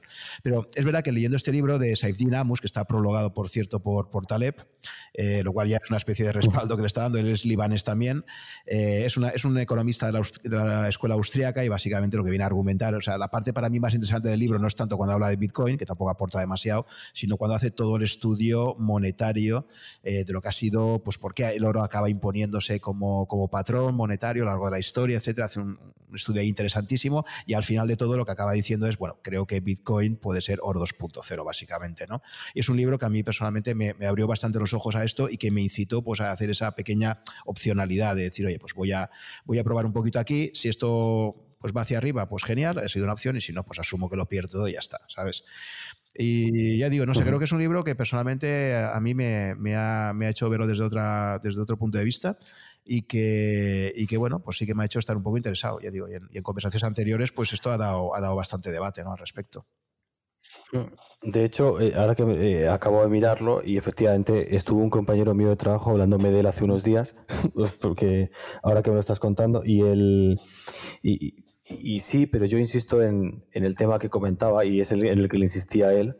Eh, eh, cuando encuentre una forma de valorarlo, es que yo tengo una forma de valorar el oro, tengo modelos para valorar el oro y otra cosa es que funcionen mejor o peor, pero tengo mi forma de hacerlo. Entonces yo te puedo decir cuánto está por encima o por debajo. Tengo mis modelos para valorar las divisas, tengo modelos para valorar acciones, renta fija, etcétera si, si, cuando encuentro una forma de entender cuánto vale esto, entonces será cuando yo me lo acepte. Insisto, lo que me estás contando, desde mi punto de vista, entiendo, entiendo su significado y además que me, que me parece, repito, una idea muy potente. Eh, otra cosa es cómo, cómo termine, pero la idea es realmente muy potente. Y si no de esta forma, si no con el color del Bitcoin, terminará imponiéndose con otra más eh, llámala, yo qué sé, Libra o con la que querían montar o llámala lo que sea, pero probablemente eh, este tipo de, idea y con la tecnología que lleva detrás termine imponiéndose de, de, una forma u otra. Otra cosa es bajar al Bitcoin y hablar de qué opinas del Bitcoin y si invertirías en Bitcoin. Pues entonces ya no hablamos de una idea abstracta, generalizada, etcétera, sino que hablamos de un caso concreto y yo te diría, pues si tuviera la menor idea de cuánto vale, pues sí, pero si no, si yo no soy capaz de diferenciar entre valor y precio, pues no puedo hacerlo. Yo creo que en el caso de, Bitcoin, por lo menos una de las tesis centrales de, este libro y de otros que, van un poco en esta línea, es básicamente pues, eh, que es el primer activo digital que es realmente escaso, ¿de acuerdo? Es decir, al final eh, habrá un momento en el 2140, una cosa así, que según tal y como está diseñado el sistema, pues habrá como máximo 21 millones de Bitcoins, tres de ellos ya, tres millones ya se han perdido, gente que tenía y que ya no sabe dónde lo tiene, eh, y al final habrá esos 21 millones. Entonces hay un ratio muy interesante que para mí también es una de las grandes aportaciones que introduce Amus en este libro, que es el ratio stock to flow, es decir, qué cantidad hay de algo respecto al flujo, a la capacidad de producción. Él viene a decir, su tesis es que el oro a lo largo de la historia se ha, convertido en el patrón monetario de facto porque la capacidad que tú tienes, por mucho que suba el precio del oro, la capacidad que tenemos en el planeta Tierra para producir más oro en un año, eh, así como en la mayor parte de materias primas, si el precio sube lo suficiente, fíjate lo que ha pasado con el petróleo ¿no? y el fracking, eh, sube el precio lo suficiente y ya verás como el ingenio humano tiene la capacidad tecnológica para poder producir muchísimo más. ¿no? Esto ha pasado con todas las materias primas, excepto una que es el oro. El oro, incluso en valoraciones máximas, como la que se dio en 2012, 1.800 dólares la onza y tal, eh, incluso en esos momentos la capacidad de extracción que ha tenido pues, toda la industria en el mundo, eh, creo que el ratio de crecimiento en un año no, superaba el 5%. ¿no? Entonces, claro, él viene a decir que ese ratio es importantísimo porque al final, si tú quieres valorar algo como algo realmente escaso, al final, al final lo escaso es lo que, ya sabemos por economía, eh, primer curso, introducción a la economía, oferta y demanda, algo realmente escaso, pues a la mínima que haya un poco más de demanda va a tener que subir el precio eh, te viene a decir que el oro, por esa característica técnica, ha sido el patrón monetario de facto y eh, actualmente él considera que Bitcoin va a ser mejor que el oro porque ese ratio stock to flow ahora mismo está un poco aún por debajo del oro en la producción actual, pero en breve ya lo va a superar claramente y cada vez esto se va a hacer exponencial, es decir, que ese ratio, eh, la capacidad de producir nuevos Bitcoin respecto al flujo de producción anual, pues va a ser muy bajo. ¿no? Y bueno, él utiliza un poco esos criterios técnicos que algunos lo están trasladando a hacer estudios econométricos incluso, ¿sabes? Porque sabes que ahí hay un tema de minado que, se va a ir reduciendo, el halving famoso, que se va a reducir, eh, que se reduce cada cuatro años, que toca este año más o menos en mayo, etcétera. En fin, que decir que hay todo un tema ahí por detrás, pero básicamente yo creo que la idea central es, dado que estamos ante un activo digital que hasta ahora, en sus 11 años ya de vida, eh, hasta ahora no ha sido hackeado eh, y de alguna forma pues nos está asegurando una verdadera escasez, a diferencia de cualquier otro tipo de, de, producto en la Tierra, bueno, pues eso tiene un valor intrínseco en sí y se utiliza como medio de intercambio, pues tal, tal, tal. O es un poco toda la argumentación que hay al respecto. Interesantísimo, me lo estoy apuntando y ya puedes esperar un post en el blog en el futuro sobre este tema que me estás contando en cuanto me lea el libro, porque es, eh, es una, me parece una forma bastante interesante de verlo, pero eh, habrá que ver si, me termina convenciendo. Yo los, como digo, los, los modelos de valoración que haya visto, el artículo en el que de que comentabas uno que se llama Valorar el Bitcoin. Eh, eh, y hablo, hablo un poco de los diferentes, eh, pues el, el, PPA, ese modelo de paridad de poder adquisitivo, lo del tema de la ley de Metcalf, que ambos temas me parecen interesantes, pero no, no me parecen suficientes. Y bueno, una especie de PER que se hace y, y como digo, también una, hay otro tipo de, de pequeñas formas de valorarlo, pero ninguna me ha convencido. Esta que comentas me parece, me parece desde luego eh, conceptualmente bastante interesante. Y, repito, la idea del Bitcoin, lo que es la idea en sí misma, es una idea muy potente y será complicado que, que no tenga éxito algo parecido a esto. Pero insisto, no sé si será el Bitcoin lo que, lo que, lo que termine teniendo o lo que termine imponiéndose. Por ahora, eh, hasta que no, incluso pensando que en el futuro los casos de uso podrían aumentar y por eso es momento de comprar, repito, si yo no tengo una idea, si yo no sé, no tengo valor objetivo en cabeza, no, no, invierto en él porque no es, no es el riesgo que asumo. Entonces, ¿cómo valoras el riesgo si no sabes las valoraciones? ¿no? Es un poco a, donde quiero ir. Cuando hablo a nivel de inversión, en esto, como, digo, como verás, soy bastante eh, cuadriculado con este tema porque es, que es la forma en la, que, en la que hago las cosas. Pero insisto, sí, como tema de conversación es interesantísimo. No soy un no soy eh, el típico detractor del Bitcoin y de hecho eh, todo lo que me han contado, todo lo que he leído y todo lo que, lo que he aprendido sobre él me parece fascinante e insisto, una idea potentísima, eh, una tecnología potentísima también que probablemente termine de alguna forma o de otra pues alcanzando un, eh, un, fin, llámese Bitcoin o llámese como, como se quiera llamar. Al respecto, si te interesan los modelos de valoración, te recomiendo, hay una persona, tiene una cuenta en Twitter que se llama Plan B, ¿sabes? Eh, el arroba es 100 eh, trillion USD. Es un holandés, por lo que tengo entendido, que, a, partir del libro este de Amus que te comentaba antes, ha estado haciendo modelos de Sun Quan, que ha estado haciendo modelos de valoración. Y tiene concreto un artículo de marzo del año pasado que se llama Modeling Bitcoin's Value with Scarcity, o sea, modelizando el valor de Bitcoin basado en la, escasez, que te lo recomiendo. Se te pasaré el, enlace, lo pondré también en el, en el, podcast, porque precisamente él se dedica a eso, a hacer un análisis de cómo modelizar lo que podría valer eh, Bitcoin basado en, en la escasez, ¿no? de, que tiene su propia oferta, etcétera, ¿no? Entonces, bueno, pues te pasar esa información, igual te puede complementar junto con el libro y así, pues en unos meses quizás podremos leer tu artículo y, me interesará mucho saber tu opinión de una vez que, te informes al respecto. ¿no? no, no, desde luego que no tengas ninguna, absolutamente ninguna duda de que lo haré. Genial, Tomás. Pues si te parece ahora, por completar todo este bloque, hemos hablado ya de diferentes tipos de activos, de tu labor como gestor profesional y me gustaría pues, que te acabaras mojando con esto que ahora está tan de moda, tan, tan leviano del skin in the game o de jugarse la piel. Y, a mí siempre me gusta preguntarle pues, a cualquier profesional del mundo de la inversión, es, bueno, esto al final de todo está muy bien, pero al final tú, ¿dónde tienes, dónde tienes tu dinero invertido? ¿no? Porque la forma de... Estaría genial decir que, bueno, que en, un producto totalmente extraño, ¿no? O en algo de la competencia. Todo en, Ethereum ahora. Pero la realidad es que, eh, bueno, lógicamente no puedo tener el dinero en todos mis fondos, en todos los fondos que gestiono, porque no son mi perfil de inversión, porque son fondos perfilados, y por lo tanto sí que es cierto que tengo una parte en ellos, eh, tengo una parte en el fondo de divisas, tampoco tengo mucho dinero ahorrado, no nos vamos a engañar, Juan. Pero bueno, el dinero que sí tengo lo tengo como, como en bloques.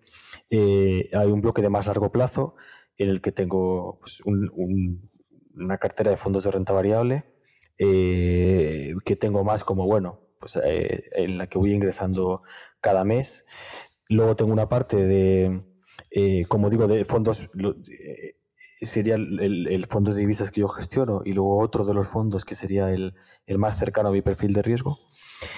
Tengo una parte en oro y, luego tengo una pequeña parte que dedico para mi, como mi trading, o, es que no me gusta tampoco decir trading porque no pero intradía, no hago sino que son más operaciones pues como pues más acordes con mi filosofía, más tipo swing, más tipo operaciones de medio largo plazo, siempre más de dos, tres semanas, pero siempre menos de seis meses, pongamos, podemos decirlo así, que es la que voy moviendo más y que, sinceramente en este momento tengo solo una posición, cogito una posición y el resto lo tengo metido en, está en cash.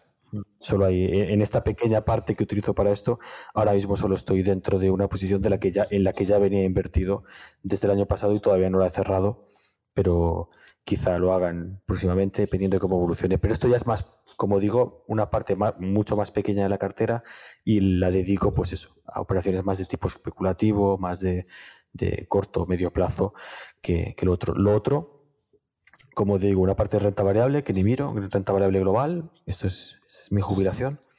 Eh, y, eso, y, luego la, parte más gestionada es la que, la que gestiono yo mismo, que es esa parte de divisas, que es una parte de bajo riesgo, digamos, que es como la parte en la que la el dinero que más necesito o que pienso que voy a necesitar, pues lo tengo en, este, en esta cuenta, porque el fondo, este, este fondo es un fondo no demasiado arriesgado. Y, y como digo, luego otra parte en oro, que, es un activo en el que personalmente confío. Y esa parte de Play Money, cuando estabas diciendo esto de, tus operaciones de trading y tal, me recordaba un poco a esto que siempre se recomienda de siempre déjate una pequeña parte de Play Money, ¿no? Como dicen los americanos, para un poco de, digamos, una pequeña posición para jugar, porque como todos tenemos siempre ese punto ahí, eh, esa alma siempre especulativa y esas ganas siempre de hacer cosas que nos saquen un poco a veces del aburrimiento financiero, pues hay que como mejor forma de protegerse de ello, si no pues, como decía Oscar Wilde, ¿no? Si no puedes, eh, si no puedes proteger de la, de la tentación, cae en ella, ¿no? Una variante de esto es lo que decía, ¿no? Eh, la mejor forma de evitar la tentación es caer en ella, decía. Entonces dice, bueno, voy a caer, pero voy a caer con una gestión del riesgo que me haga que me limite mucho esa posición, ¿no? Porque es francamente difícil, y podemos hablar ahora mucho sobre, sobre sesgos de la economía conductual, pero es tan, tan, tan difícil eh, eh, eh, evitar cualquier persona ¿no? que, que, gestione esas emociones ¿no? cuando asuma posiciones, pues eso, ¿no? de decir, pues voy a hacer este movimiento y tal. Entonces, bueno, pues por eso muchas veces se recomienda decir, oye, pues quédate con un dinerito para hacer tus, tus operaciones, jugar un poco con ello y, por lo menos por ahí te quedas un poco, un poco tranquilo. ¿no? Me, gusta pensar que ese no es el motivo,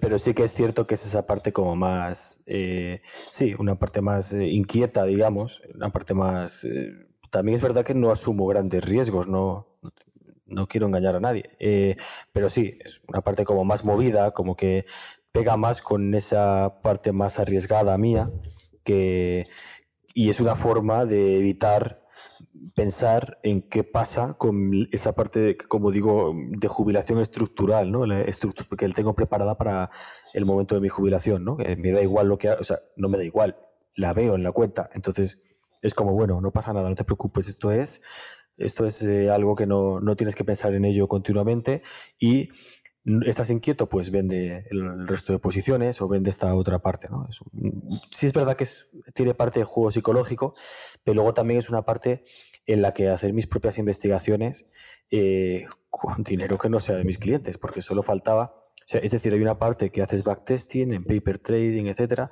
pero luego hay una parte en la que tienes que pasar de lo que estudias a la realidad, ¿no? Entonces, esto es un poco como ese que como esos eh, científicos locos que experimentan consigo mismos, ¿no? Como Hulk, ¿no? Que experimenta consigo mismo, o como, o como el Dr. Jekyll y Mr. Hyde, ¿no? Eh, he puesto dos ejemplos malísimos, porque eso significa que luego te conviertes en Hulk, tal, pero bueno, como luego vamos a hablar de behavioral, eh, todos, nos, todos nos sentiremos identificados con, con ese Hulk interior que tenemos. Pero sí, es un poco una forma de experimentar eh, con dinero que no sea de mis clientes, porque el dinero de mis clientes con eso no se juega, eh, pero es una forma de experimentar ideas que puedo tener y que pienso que pueden funcionar antes de ponerlas en práctica eh, una vez tenga ya más claro que efectivamente funcionan o, o, tienen todo ese sentido, lo, veo de una forma más o que tengo más seguridad en ellas. sería como también una forma de hacer eso. Eh, Vale, pues si te parece, ahora vamos a pasar a otro bloque en el que tú también has escrito bastantes artículos en tu, en tu blog eh, y que está muy relacionado con algo que también para, nosotros en Rankia es básico y es la formación financiera, ¿no? Esta, la formación financiera que, tantas veces echamos a faltar, ¿no? En lo que es el, público medio en España. Entonces, eh, has tenido algunos artículos eh, en los cuales a veces se te ha podido interpretar como que estabas en contra de, la formación financiera así de forma general, ¿no?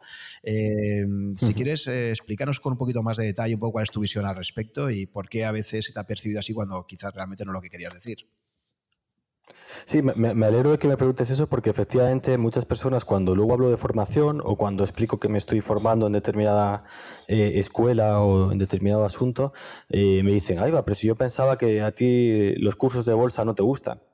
Y, y es verdad que por determinados artículos que he escrito o por determinados, sobre todo, actividad en Twitter que haya podido tener, se puede interpretar que estoy en contra de eso, pero nada más lejos de la realidad. Es, toda mi familia eh, ha estado vinculado de una forma u otra con la formación. Quiero decir, mi bisabuela era maestra en el pueblo, mi bisabuelo era profesor, mi abuela era maestra, mi madre es maestra, mi mujer es maestra, mi padre es pedagogo, tengo hermanos que dan clases. Es decir, ¿cómo voy a criticar la formación con, con esto? Todo lo contrario, yo creo que además en mercados financieros es fundamental, importantísimo la formación y mantenerse formado continuamente continuamente. El problema es, y a lo que yo criticaba, es que hay determinados cursos de mercados financieros, y eso lo ha sabido, no ha habido una moda ahora de cursos que, o que se haya incrementado. Esto desde que yo trabajo en esto ha sido así. Ha habido eh, determinados cursos de mercados financieros que lo que hacen es eh, desformarte o formarte de forma equivocada o enseñarte cosas que no funcionan o directamente son eh, son formas que tienen algunas personas de enriquecerse, eh, algunas personas que ni siquiera a lo mejor operan en mercados financieros. Entonces yo a, lo que criticaba es a eso, porque cuando sí que es verdad que ha aumentado mucho la, forma, la oferta formativa, ha aumentado muchísimo, especialmente en los últimos 3, 4 años, igual que, igual que ha aumentado la oferta formativa para bien, ha aumentado la oferta formativa para mal.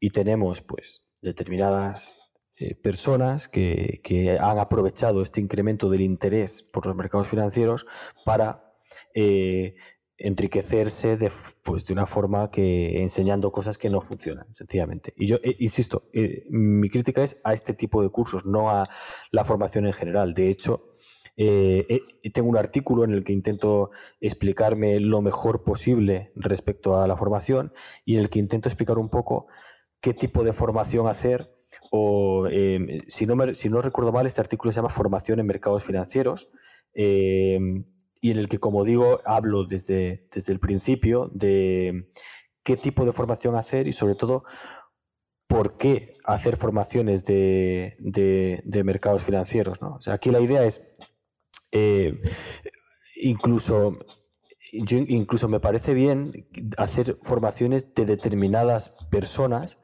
que hacen formaciones que no son universitarias, por ejemplo. Pero claro, esto es cuando queremos formarnos en un aspecto muy concreto. Y entonces, eh, que tener la oportunidad, por ejemplo, de que te forme Ewart Sinclair en opciones eh, y que te forme Ernest Chan en, trading algorítmico o una formación de Fabocci. Eh, eh, eso, pues lógicamente, yo no ¿cómo voy a estar en contra de eso? O de Damodaran. ¿Cómo voy yo no estoy en contra de esas formaciones, todo lo contrario, creo que, son interesantísimas. Eh, lo que estoy, como digo, en contra es de determinadas formaciones que ofrecen métodos mágicos, que, o de personas que no sabes muy bien de dónde salen, que hacen, que hacen ese tipo de formaciones. Insisto, en este post hablo muy bien de esto y hablo un poco de que de forma gratuita puedes, por ejemplo, en vez de hacer ese curso de esa persona que no sabes quién es, ni de dónde ha salido, ni qué te va a explicar, puedes meterte en EDX o en Coursera y hacer un curso de Harvard o del MIT sobre mercados financieros. Quiero decir, eh, o de la Universidad de Valencia, que hay un curso de introducción a los mercados financieros súper interesante, eh, o de Yale. Entonces, ¿no te ofrece más seguridad hacer eso gratis que pagar 500 euros a una persona que no sabes quién es para que te forme. O, en Rankia, en Rankia la parte de formación, que tenéis, por ejemplo, el curso de valoración desde cero que tiene Carles Figueras. Es una maravilla poder tener oportunidad de acceder a eso gratuitamente. ¿Quieres aprender de fundamental? Tienes esto. Tienes Fans Academia, tienes muchísimas webs en las que puedes encontrar formación gratuita eh, que te va a enseñar mucho más y mejor cosas de, que otras. Y luego, si quieres hacer formación de pago, tienes que hacerte una pregunta muy clara y es, ¿Para qué narices quieres hacer la formación de pago? ¿Quieres trabajar en mercados financieros? Entonces tienes que hacer un tipo de formación de pago porque lo que tú quieres es el título. No quieres, eh, obviamente la formación también es importante, pero lo que me refiero es que a lo mejor lo que necesitas es tener una titulación para poder tener acceso a, mercados. ¿Quieres aprender de algo concreto? Por ejemplo, eh, ¿quieres aprender de Python para finanzas? Pues tienes, por ejemplo, las formaciones de ILPIS, que es una pasada. Eso es algo más concreto, es una persona, no te va a dar un título, pero ahí tienes, digamos, algo muy concreto por alguien que sabe mucho del tema. Y luego, si lo que quieres es aprender para ti mismo, tienes muchísimos recursos, por ejemplo, el CFA. O, por ejemplo, eh, puedes incluso preparar Telefa, que te vale para profesional y para ti. o incluso algunos, hay, hay, insisto, muchísima oferta formativa de calidad a la que poder acceder y, disponible. Insisto, yo estoy muy a favor de esta oferta, entonces es, la que me gustaría poder promocionar y para la que he utilizado el blog para, hacerlo en, la medida de, en la que yo puedo.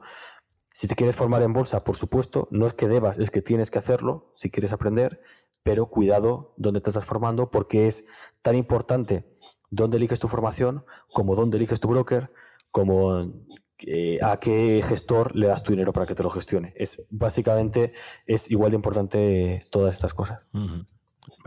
Creo que ha quedado muy clara tu, posición y además, efectivamente, pues en ese artículo que se llama Formación en Mercados Financieros y que enlazaré en, todo lo que son los enlaces relacionados con el podcast, pues ahí podéis, ahí podéis leerlo con más calma el artículo de, de Tomás.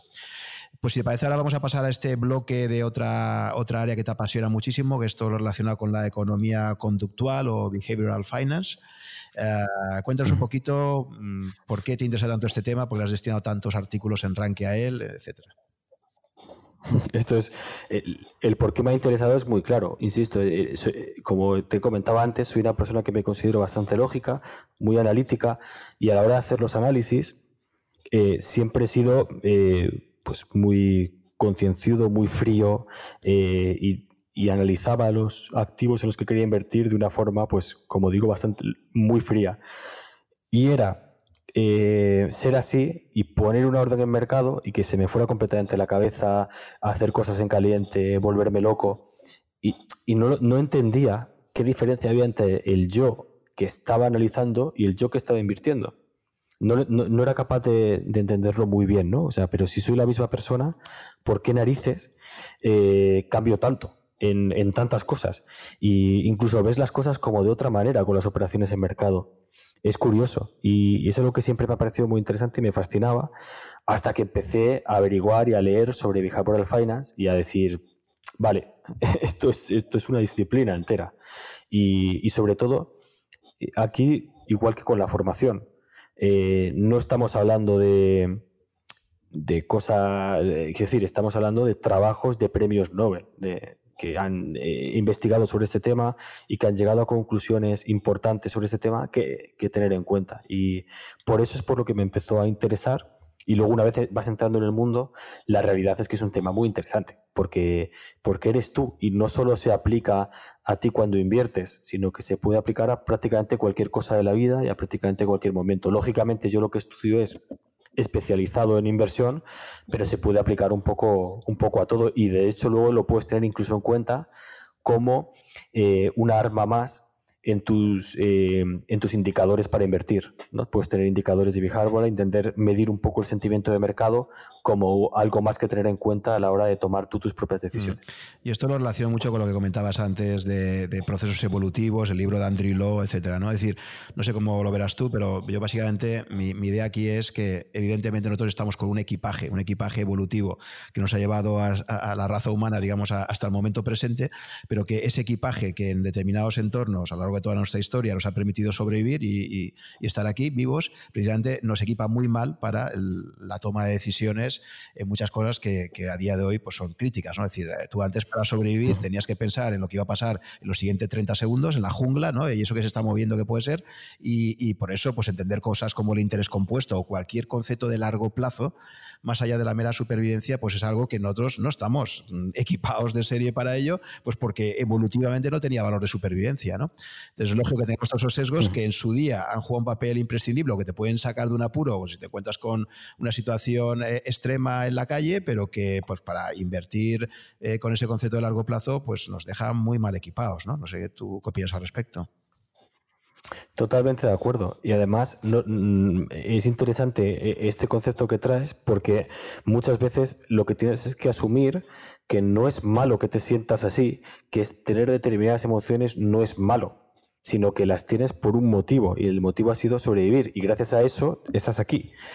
Entonces ahora lo que tienes que hacer es decir, vale, la estoy identificando, sé identificar la emoción que estoy sintiendo y lo que tengo que tratar de hacer es de, en la medida de lo posible, atenuar sus efectos, pero no dejar de sentirla. Primero porque no vas a poder hacerlo, No se puede hacer eso, no se puede dejar de sentir algo. Eso es, mm, decir, es un robot. Eh, lo que tienes que hacer es simplemente identificar la emoción. Una vez la conoces, identificar, vale, estoy sufriendo tal sesgo. Este sesgo me va a provocar hacer esto. Vale, ¿cómo lo mitigamos? Esto se ve sobre todo mucho con clientes. Cuando hablas con clientes de su plan de inversión, etcétera, ves sus sesgos y los sesgos emocionales que tienen, ya sabes que no los vas a poder evitar. Entonces lo que hay que hacer es introducir esos sesgos en la planificación de la cartera y trabajar con ellos, trabajar con que esos sesgos van a existir y tratar de atenuarlos al máximo. Repito, eh, evitar los sesgos o evitar sentir emociones, además de que, insisto, es prácticamente imposible, es algo que desde mi punto de vista, pues como concepto, pues no, no tiene demasiado, demasiado sentido ni me parece siquiera bonito, porque si los evitas para eso, luego los puedes evitar para otras cosas para los que sí que pueden ser útiles para sobrevivir, ¿no? Entonces, insisto, sobre todo los sesgos cognitivos son otra cosa, ¿eh? estoy hablando de los sesgos más emocionales. Los sesgos cognitivos sí que puedes trabajar en ellos para tratar de evitarlos hasta eh, incluso eliminarlos. Pero los sesgos que vienen puramente de trampas emocionales, bueno, eso se pueden identificar y trabajar en ellos y tratar de atenuarlos lo máximo posible. Yo creo que de este tipo de cosas es de donde luego aparecen esas oportunidades de mercado en las que puedes entrar, de que los sesgos emocionales son muy difíciles de evitar o imposibles y por lo tanto generan determinadas situaciones en las que luego puedes tratar de, aprovecharte de sabiendo que el mercado puede estar en general sintiendo este tipo de sesgos. De hecho, si no me equivoco, hay varios fondos que trabajan con, eh, con modelos directos de, lo que estoy hablando. No es mi caso, que insisto, lo tengo en cuenta para, para las decisiones generales, pero no tengo nada concreto eh, que aplicar. Y entonces este tema es muy interesante lo que has comentado efectivamente de las emociones y de que también existen peligros, o sea, las emociones tienen valor de supervivencia incluso hoy en día, ¿no?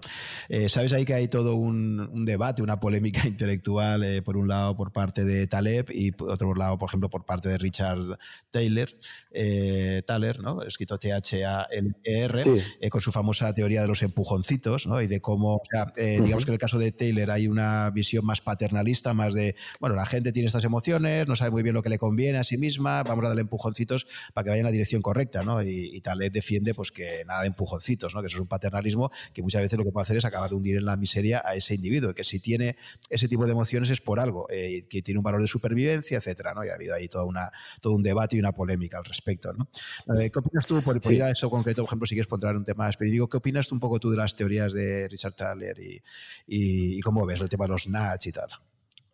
Yo estoy relativamente a favor de las teorías de, de, Thaler, y mm, de hecho hay, un libro muy interesante que es eh, eh Freakonomics, que seguro que lo, que, lo, conocerás, en el que se habla también de, sobre todo en el primero, de ese tema de los incentivos, por, por, por llamarles de, otra manera, en la que, y, yo creo que efectivamente eh, en determinados momentos es necesario eh, son necesarios los incentivos, sobre todo desde un tema de política pública, ¿no? que es un poco como lo ve Thaler.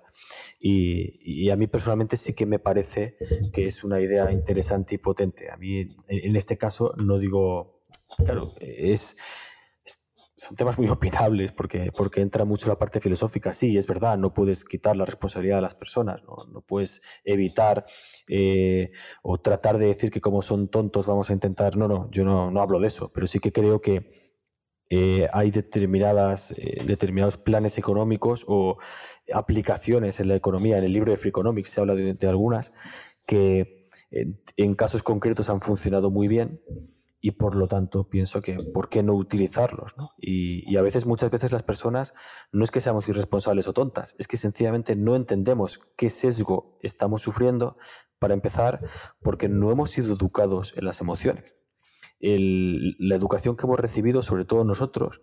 Eh, ahora es verdad que cada vez en las escuelas esto, es, esto va cambiando más, pero en nuestra educación, por lo menos en la mía, yo no he sido educado para trabajar mis emociones. De hecho, incluso he vivido en determinados contextos en los que te lo planteaban como algo negativo, ¿no? Eh, o como algo que no era tan, tan importante.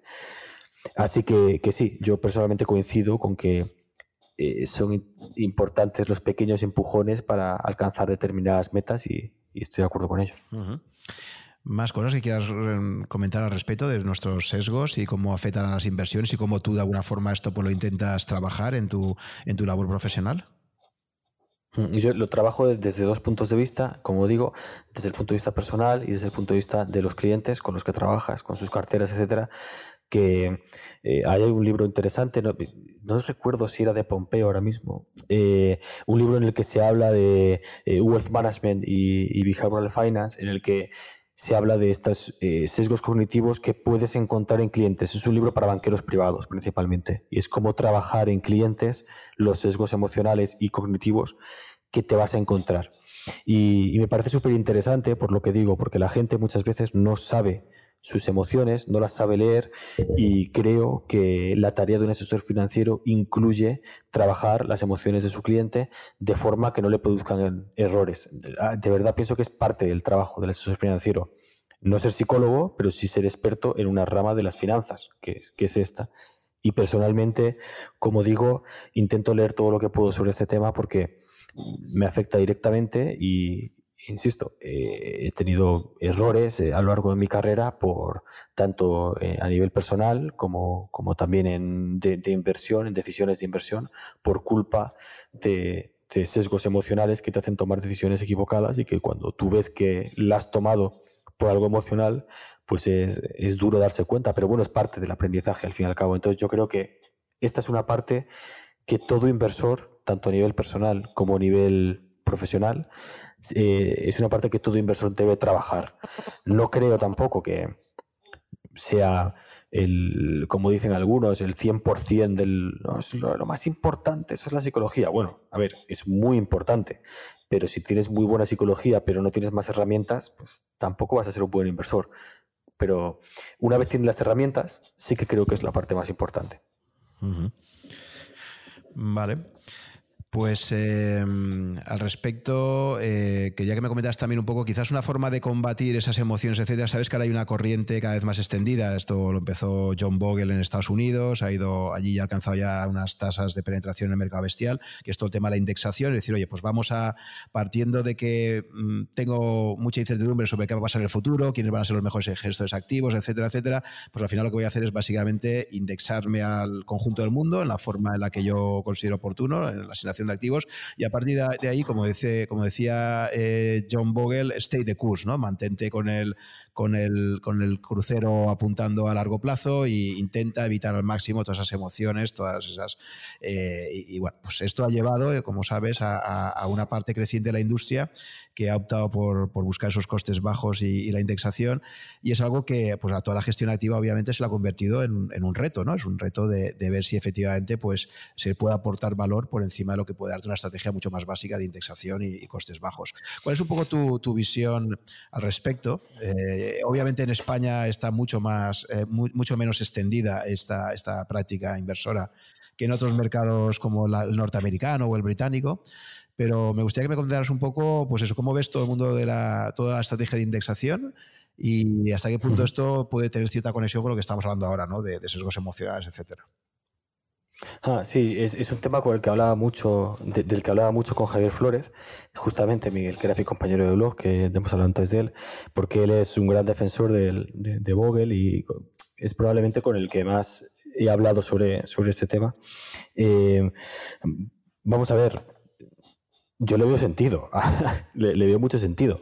El tema es lo que decía antes, que hay riesgos ocultos que Vamos a ver, te, pongo un ejemplo claro. El otro día eh, me comentaban, bueno, otro día no, hace, unos meses, me comentaban eh, un, inversor en un, debate eh, que me, decía que bueno que él veía que una cartera compuesta por renta fija gubernamental un poco de crédito y SP500 pues lo, es la mejor idea porque él la testeado y tiene eh, es, muy potente y cree que es lo mejor para invertir. Entonces él lo que va a hacer es 50% SP500 ETF, 50, 40% bonos.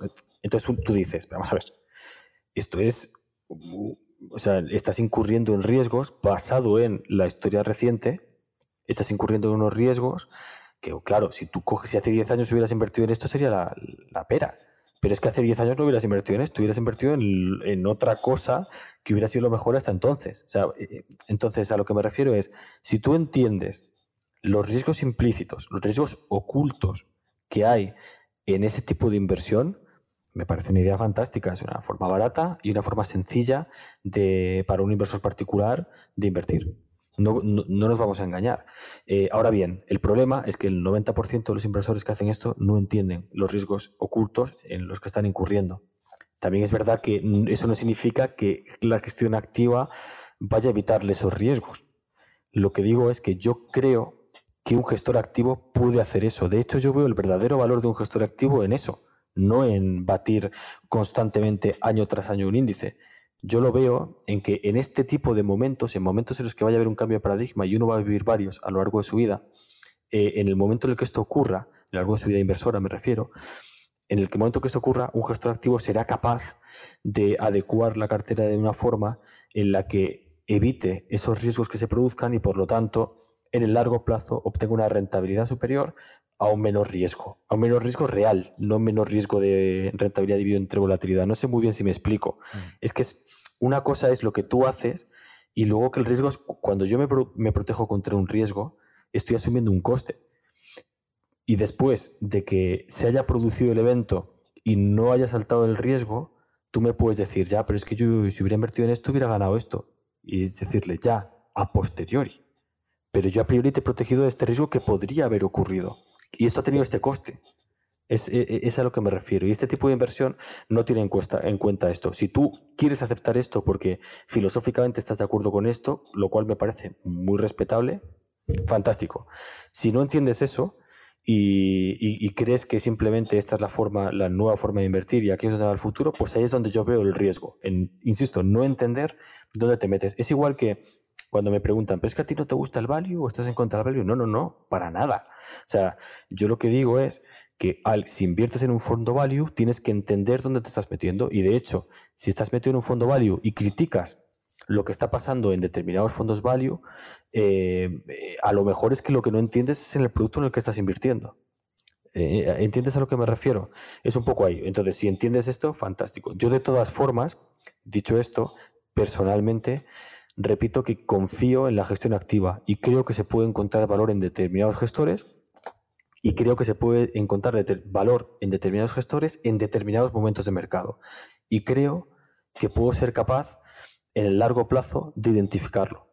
Por eso hago lo que hago. Si no, no lo haría. Si no, haría otra cosa y estaría vendiendo ETFs o estaría vendiendo eh, otro tipo de productos. Pero yo creo esto. Y también creo que, por ejemplo, hay momentos de mercado en los que esto no es posible. No hay gestores que sean capaces de, en mercados tremendamente tendenciales, que lleguen a un punto de cierta irracionalidad, entre comillas, creo que es muy complicado que los gestores sean capaces de, adaptarse ahí. Y en ese sentido, la inversión pasiva eh, ofrece una facilidad a los gestores activos, multiactivo, ofrece una, una herramienta muy poderosa, muy potente que yo utilizo.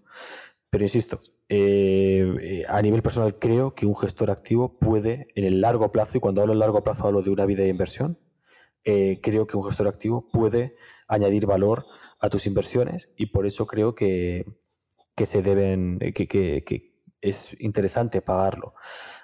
Eh, cada cual puede tener su filosofía. Ya digo, la mía es esta y, veo, sé que otros tienen otra. Fíjate que te estaba escuchando ahora y lo relacionaba un poco con lo que comentabas antes de la formación financiera, ¿no? Que dentro de la formación financiera, pues hay muy buena, buena y mala, ¿no? Eh, quizás también una cosa que le ha hecho bastante daño a la industria eh, en general, me, refiero más a la europea, en particular a la española, pues es que en una, en una industria de gestión de activos donde ha estado muy bancarizada, donde tradicionalmente el usuario final tiene muy poca información, se ha dejado guiar mucho por básicamente las sucursales bancarias, eh, donde las comisiones que se pagan en, España están bastante por encima de lo que es la media de los países más desarrollados financieramente, etcétera, todo hecho que al final gestión activa muchas veces se acabe eh, haciendo equivalente a, pues eso, simplemente pues comisiones muy altas, rendimientos muy pobres, ¿no? Comparados con los índices, etcétera, ¿no? Eh, sin separar un poco el grano de la paja, ¿no? Entonces ahí, quizás ahora el gran reto que tiene toda la gestión activa, pues es efectivamente reivindicar el valor que puede aportar pero siempre que sea capaz de ponerse a la altura de las circunstancias actuales, ¿no? De MIFID 2, de la transparencia de las comisiones, etcétera, etcétera, ¿no? Eh, yo creo que es un poco el gran reto. Entonces, como siempre, pues somos un poco maximalistas y pasamos de blanco a negro, ¿no? Y, y ahora quizás estamos en una fase, además todo se ha dicho, dado que en los últimos años los índices, los índices americanos sobre todo, pues lo han hecho de forma extraordinaria, pues claro, estamos en ese momento donde parece que cualquiera que nos está indexando y sobre todo con mucho peso en Estados Unidos está haciendo el idiota, ¿no? Eh, pero bueno, ¿qué opinas tú al respecto? ¿Crees que la, ¿crees que la industria española va a evolucionar? Por ejemplo, ¿cómo ves el tema de las comisiones? ¿Cómo ves el impacto que va a tener la MIFID, que ya está teniendo de, de hecho, ¿no? Con, toda la parte de, pedir más transparencia, de arquitecturas abiertas, etcétera. ¿Cómo crees que, va a impactar todo eso en, la evolución del sector de, fondos, planes de pensiones en España? Creo sinceramente que todo lo que se haga en beneficio del inversor es positivo y creo que la industria ha hecho un esfuerzo muy importante, a veces poco reconocido, para adaptarse a esta primera premisa de que todo lo que sea eh, beneficioso para el cliente es lo mejor. Y en ese sentido estoy contento con cómo están evolucionando las cosas y la labor que se está haciendo desde entidades grandes y pequeñas eh, en este sentido. Obviamente, pues, quedan cosas por hacer, pero en este tema tampoco me gusta entrar demasiado porque al no ser tampoco eh, un profesional del compliance y, tampoco saber exactamente las características de cada cosa, pues preferiría no, no entrar demasiado en él. Pero, como digo, creo que a veces se infravalora el esfuerzo que, se está haciendo desde la industria para adaptarse a, una realidad eh, creciente que es la de mayor transparencia, etcétera, que redunda en, en beneficio de los clientes y que, y que, insisto, es que se está haciendo, se está llevando a cabo y, esto es algo, de lo, algo que celebrar, no algo que, criticar continuamente. Vale, y ahora si te parece podemos entrar en un bloque que sea el de cuáles son los libros o contenidos que recomendarías para una persona que quiere invertir a largo plazo. Estamos hablando de horizontes de más de 10 años, obviamente cada uno tendrá sus diferencias en perfiles de riesgo, edades, etcétera, pero así de carácter general, por, tipos de, lecturas o de, o de contenidos que recomendarías, ¿cuáles serían aquellos que te parecen básicos? A mí me gustaría, Juan, primero empezar a decirte los que no recomendaría. tengo un blog, tengo un blog sobre el tema, un post sobre el tema que se llama Los peores libros de mercados financieros, en los que sin entrar, eh, eh, aquí entramos en lo que hablaba de cuando del tema de la formación, ¿no? Em, eh, hay muchos libros de mercados financieros y los que sueles encontrar en la parte de bestsellers de una librería o en librerías eh, grandes suelen ser los peores. Eh, entonces, escribí un post en el que hablaba de, pues, de como cinco reglas en las que, en las que encontrar un o, las que identificar un mal libro de inversiones. ¿no? Yo creo que, que, que e, el, primer, el principal problema del que coge un libro de inversiones es eh, no identificar el nivel, eh, su nivel y el nivel del libro que, coge. Muchas veces se cogen libros de nivel muy bajo. No identificar a la persona que lo escribe. O sea, vamos a ver, vamos a ver, pero yo no, no voy. Eh, quiero decirte, yo entiendo que no, no, por ser muy profesional, o tampoco hay que caer en la trampa del, de, en, esa, trampa de, que por ser más profesional sabe más. Eh, pero sí que es cierto que no es lo mismo coger un libro de Lynch que coger un libro de una persona que jamás ha estado en ninguna entidad o no ha gestionado para, ningún fondo para nadie, o, pero resulta que tiene un libro de bolsa. Entonces, eh, voy un poco aquí, que a lo mejor son ese tipo de cosas. Eh, o sea, yo no digo que sea peor, digo que a lo mejor es un. Vamos a llamarlo una bandera roja, ¿no? Es decir, si no, conozco a la persona, no sé muy bien de dónde sale. Si el título es tipo hágase rico o hágase millonario en dos días o cómo obtener un sueldo con el trading, ese tipo de títulos, otra bandera roja.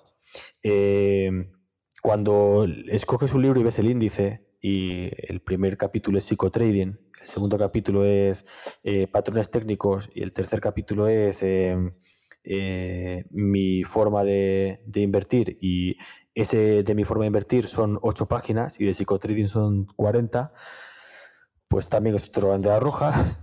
Y, lo, y, luego lo que digo, cosas muy básicos, tipo la estructura típica del libro, ¿no? Eh, capítulo 1, análisis técnico contra fundamental. Capítulo 1, psicotrading. Capítulo 2, eh, análisis técnico contra fundamental. Capítulo 3, los tulipanes. ¿Sabes? Capítulo 4, cinco reglas de DAO. Eh, son, esos libros son muy básicos, entonces para mí es otra bandera roja. Insisto, eso no significa que todos los libros así sean malos, significa que son banderas rojas para identificar un mal libro. ¿Y por qué digo esto o por qué empiezo diciendo esto? Porque si te lees un mal libro de inversiones, va a ser muy difícil desformarte.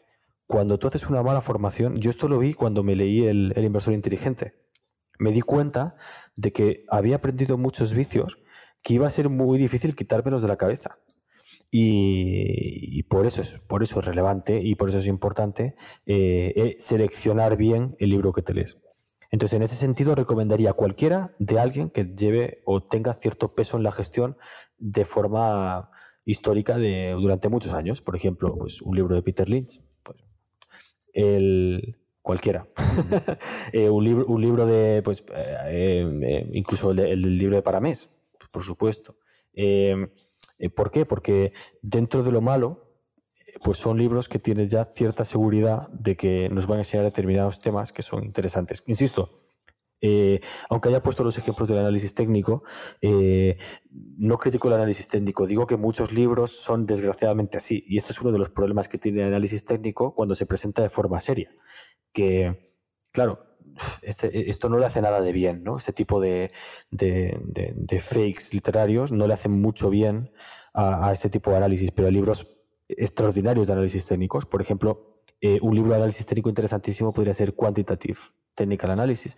O, pero bueno, sin entrar en, eh, yendo a, la pregunta que es de inversores, una vez eres capaz de no seleccionar un mal libro, de seleccionar el mal libro y no cogerlo, a, mí libros que me han gustado mucho y que creo que serían interesantes para un principiante en mercados financieros sería Pensar rápido, pensar despacio, eh, bueno, a mí me parece un libro importantísimo para las finanzas y para la vida de, de Kahneman. Eh, me gusta el inversor inteligente y creo que es un libro que hay que decir. Y luego de, te diría de, Peter Lynch y probablemente mm, el de, eh, One, el de One Up on Wall Street me gusta más que, que, el otro. Pero bueno, me gustan los dos. Cualquiera de, cualquiera de los dos los, los, vería interesantes. Esto lo que sería para un inversor típico, para introducirse, etc.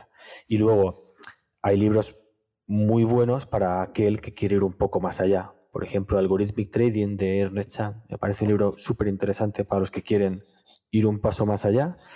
Em, los libros de... No, no, eh, libros eh, como por ejemplo Inside the House of Trading, en los que son entrevistas a, grandes inversores, también me parecen súper interesantes, sobre todo cuando ya eres inversor, para ver cómo piensan otros, etcétera. Y, también creo que son, que son importantes. Y, perdona, y, para terminar, una vez has leído varios libros en los que te explican análisis técnico, análisis fundamental, etcétera, desde un punto de vista profesional, análisis macro, etcétera, conviene leerse una vez te has emocionado con esos libros has visto lo, lo interesantes que son, conviene leerse el libro de Malkel, Un paseo aleatorio por Wall Street, para dudar de todo lo que has leído y reempezar y, aprender que a lo mejor lo que te han contado no es la realidad. Siempre está bien dudar. Vale, si tuvieras que, has mencionado mucho, al final para mí la prueba, la prueba de verdad del algodón de un gran libro Igual que ocurre con un restaurante, vas a un restaurante, sales y dices, oye, ¿volvería aquí pronto o no? Si no vas a volver pronto, eh, al final probablemente ese restaurante no ha sido una experiencia que tú vas has, disfrutado mucho. ¿no? Eh, yo en los libros me pasa un poco lo mismo, no tú tienes la misma experiencia, cada vez más valoro las relecturas y, cómo el interés compuesto aplica también a la relectura. ¿no? Entonces al final, si te pregunto cuáles son los libros que más te han impactado en tu vida, ojo, que también pueden ser, pues ahora, ahora no nos ciñamos solo al, mundo financiero, sino un poco a cualquier tipo de lecturas que tú has tenido en tu vida. ¿no?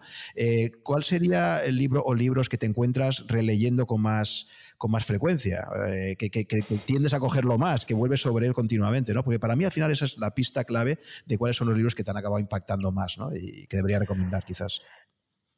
De, ¿Estamos hablando de finanzas o estamos hablando de fuera de las finanzas? que yo soy muy friki, no, Juan. Puedes abrirlo, porque sea pero, pero a veces, efectivamente, hay veces que ha habido gente que me ha dicho que el libro que más le ha impactado, eh, no, eh, para, incluso para invertir, no era necesariamente de finanzas, ¿sabes? le ha dado una visión del mundo, le ha dado, no sé, o sea, que, que a veces, por eso esto es un campo muy abierto, ¿eh? decir, el libro, eh, fuera de finanzas, el libro que más me he leído y al que más he vuelto, y no es el libro, sino los libros, son El Señor de los Anillos y El Hobbit y El Silmarillion. pero, creo que, pero creo que esto no, no aporta mucho a la, a la conversación sobre finanzas. Eh, pero bueno, eh, eso es como libros que más me he leído desde luego unas cuantas veces. Y respecto a finanzas, eh, por eh, libros que he releído y que están fuera de estos, eh, he vuelto mucho al que te comentaba antes de Pompiam. lo que pasa es que se me ha olvidado, se me ha olvidado si era suyo directamente, tendría que consultarlo. Es este que es Wealth Management and Behavioral Finance. y es yo creo que de los, uno de los libros que más me han impactado. Si quieres, luego te, paso el link para que lo pongas en. Eh, vuelvo mucho a él en el sentido de que, eh, de, que dice cosas eh, muy interesantes, o sea, explica sesgos cognitivos y consecuencias y cómo solucionarlos. Entonces, es cómo identificar un sesgo cognitivo en un cliente y cómo paliar eh, este sesgo, eh, insisto, en, digo sesgos cognitivos todo el rato, pero también me refiero a los emocionales. ¿eh? Me refiero a cómo, encontrar trampas mentales que tienen los clientes y cómo tratar de evitar esas trampas. Y es un libro que me gusta mucho. Y luego me gusta Freakonomics, que lo he comentado antes, es un libro que también he vuelto bastante, y totalmente relacionado con las finanzas. Hay un libro que para mí es muy especial, que es el de uno que se llama Productos Financieros, que es de Borreguero y García Estevez, que es, esto no es un libro de finanzas en el que te explican cómo invertir, sino que es un libro en el que te explican productos financieros. Y reconozco que es uno de los que más subrayado tengo y más he visto porque eh, fue como mi, primer gran libro de inversiones y el primer libro que, que, pues que, eh, leí para entender cómo funcionaban los productos, etcétera, y eh, si, si vieras en mi biblioteca, te, te pasara una foto de mi biblioteca de inversiones, que tengo ahora mismo enfrente, te fijarías que el libro más gastado, con el lomo roto ya, con, todas las páginas subrayadas, etcétera, es sin ninguna duda ese. El resto los tengo relativamente nuevos. Luego hay otro que tengo también bastante gastado, que es el de eh, las tres únicas eh, cosas que importan, que es un libro de Fisher, de Ken Fisher, que me impactó mucho en su momento, pero reconozco que ha perdido con el tiempo, o por lo menos para mí ha perdido interés con el tiempo. Al final hay muchas, muchas recomendaciones ahí. Eh, pondremos los enlaces a todos los libros que, que has ido mencionando. Espero que seamos capaces de identificarlos entre los dos todos ahí, que, creo que sí. y, nada, yo creo que... Mira, Juan, Juan, perdona, es que acabo de mirar y efectivamente el libro de Wealth Management y es de Pompian. Eh, te decía que, no lo sabía, pero bueno, eh, lo que he hecho ha sido sacarlo, sacarlo, lo tengo, lo tengo aquí al lado, y se llama efectivamente eh, Behavioral Finance and Wealth Management, y es un libro de Michael Pompian, en el que te habla de eso, de sesgos cognitivos, y sobre todo lo que me interesa de este libro, por qué lo veo importante, es porque te explica cómo paliarlos, cómo, identificarlos, qué consecuencias tiene y cómo paliarlos. Y no está traducido al español, ¿no? No lo sé, ahí no te sé decir, no lo sé. Tendría que, yo lo tengo, lo tengo en inglés, no sé si está traducido. Sí, para yo lo enviaré a ver, sí, pues suelo ponerlo si están las dos versiones. Muy bien, pues nada, Tomás, la verdad es que ha sido todo un placer poder compartir contigo tantas impresiones en, este espacio de tiempo. La verdad que se me ha quedado, a mí se me ha hecho corto y, ha, habido, ha habido mucha densidad de cosas que ahora toca digerir, ¿no? Por eso yo muchas veces también este tipo de podcast a veces me gusta volverlos a escuchar en una segunda ocasión para acabar de, para acabar de absorber todo lo, toda la cantidad de información que se ha, que se ha volcado, se ha comentado, ¿no? Sí, yo, yo sé que hemos hablado bastante, se han dicho muchas cosas y con muchas se podrá estar de acuerdo y con, y con muchas otras no, pero como digo, he tratado de ser contigo lo más sincero posible o lo más honesto y, con lo que yo pienso. Yo discuto mucho sobre inversiones con la gente y sobre ese tipo de cosas. Hemos tratado algún tema polémico, sobre todo el tema de, indexación, etcétera, y sé que, esto genera siempre, genera siempre discusión y, bueno, yo acepto eh, o por lo menos eh, no paro de escuchar todo tipo de propuestas porque es la única forma de aprender. Muy bien, pues ya para acabar, eh, me gustaría que me dijeras pues, un poco los oyentes dónde te pueden encontrar. Por un lado está el, blog que decíamos antes de la vuelta al gráfico en Rankia y además de esta fuente, pues si también quieres comentar en qué más sitios te pueden seguir, la gente que esté interesada un poco en, seguir eh, tus contribuciones. Bueno, yo lo que utilizo principalmente, el, bueno, el LinkedIn, lógicamente, tengo, tengo mi perfil, y luego en, en Rankia es donde publico, voy publicando posts y con una frecuencia indeterminada, es decir, cuando se me ocurre algo publico y cuando no, no. O sea, aquí no se puede esperar un artículo por semana. Y luego en Twitter sí que es verdad que lo que hago un poco es eh, lo que voy leyendo y me va llamando la atención, esté o no esté de acuerdo con ello, o eh, me parezca eh, todo lo que veo que me llama la atención por un otro motivo, de todos los blogs que voy leyendo, de todos los artículos que voy leyendo en internet, los retuiteo. Los pongo, no los retuiteo, sino que lo mando como, como enlace. Tengo, tengo un feed, un feedlight de estos que, en los que vas viendo todos los posts que sigo, todos los blogs que sigo y, como digo, es una forma de, ir mandando enlaces que muchas veces no estoy de acuerdo con lo que mando, eh, pero me parecen interesantes y creo que, pueden ser interesantes para la gente que los lee. Y, eso, ahí voy, voy comentando esas cosas. Muy bien, pues nada, lo dicho, eh, todo un placer poder conversar contigo, espero que podamos repetirlo en el futuro. Y nada, simplemente invitar a nuestros oyentes a que consulten todos los enlaces que pondré con los artículos que ha mencionado Tomás en su propio blog eh, y estos libros también que, que, ha estado recomendando al final. Así que nada, Tomás, muchísimas gracias por acompañarnos hoy este ratito con nosotros y hasta la próxima. Nada, gracias a vosotros, ha sido un placer y me lo he pasado bastante bien, Juan, así que es verdad que a ver si lo, si lo repetimos. Gracias. Gracias a ti.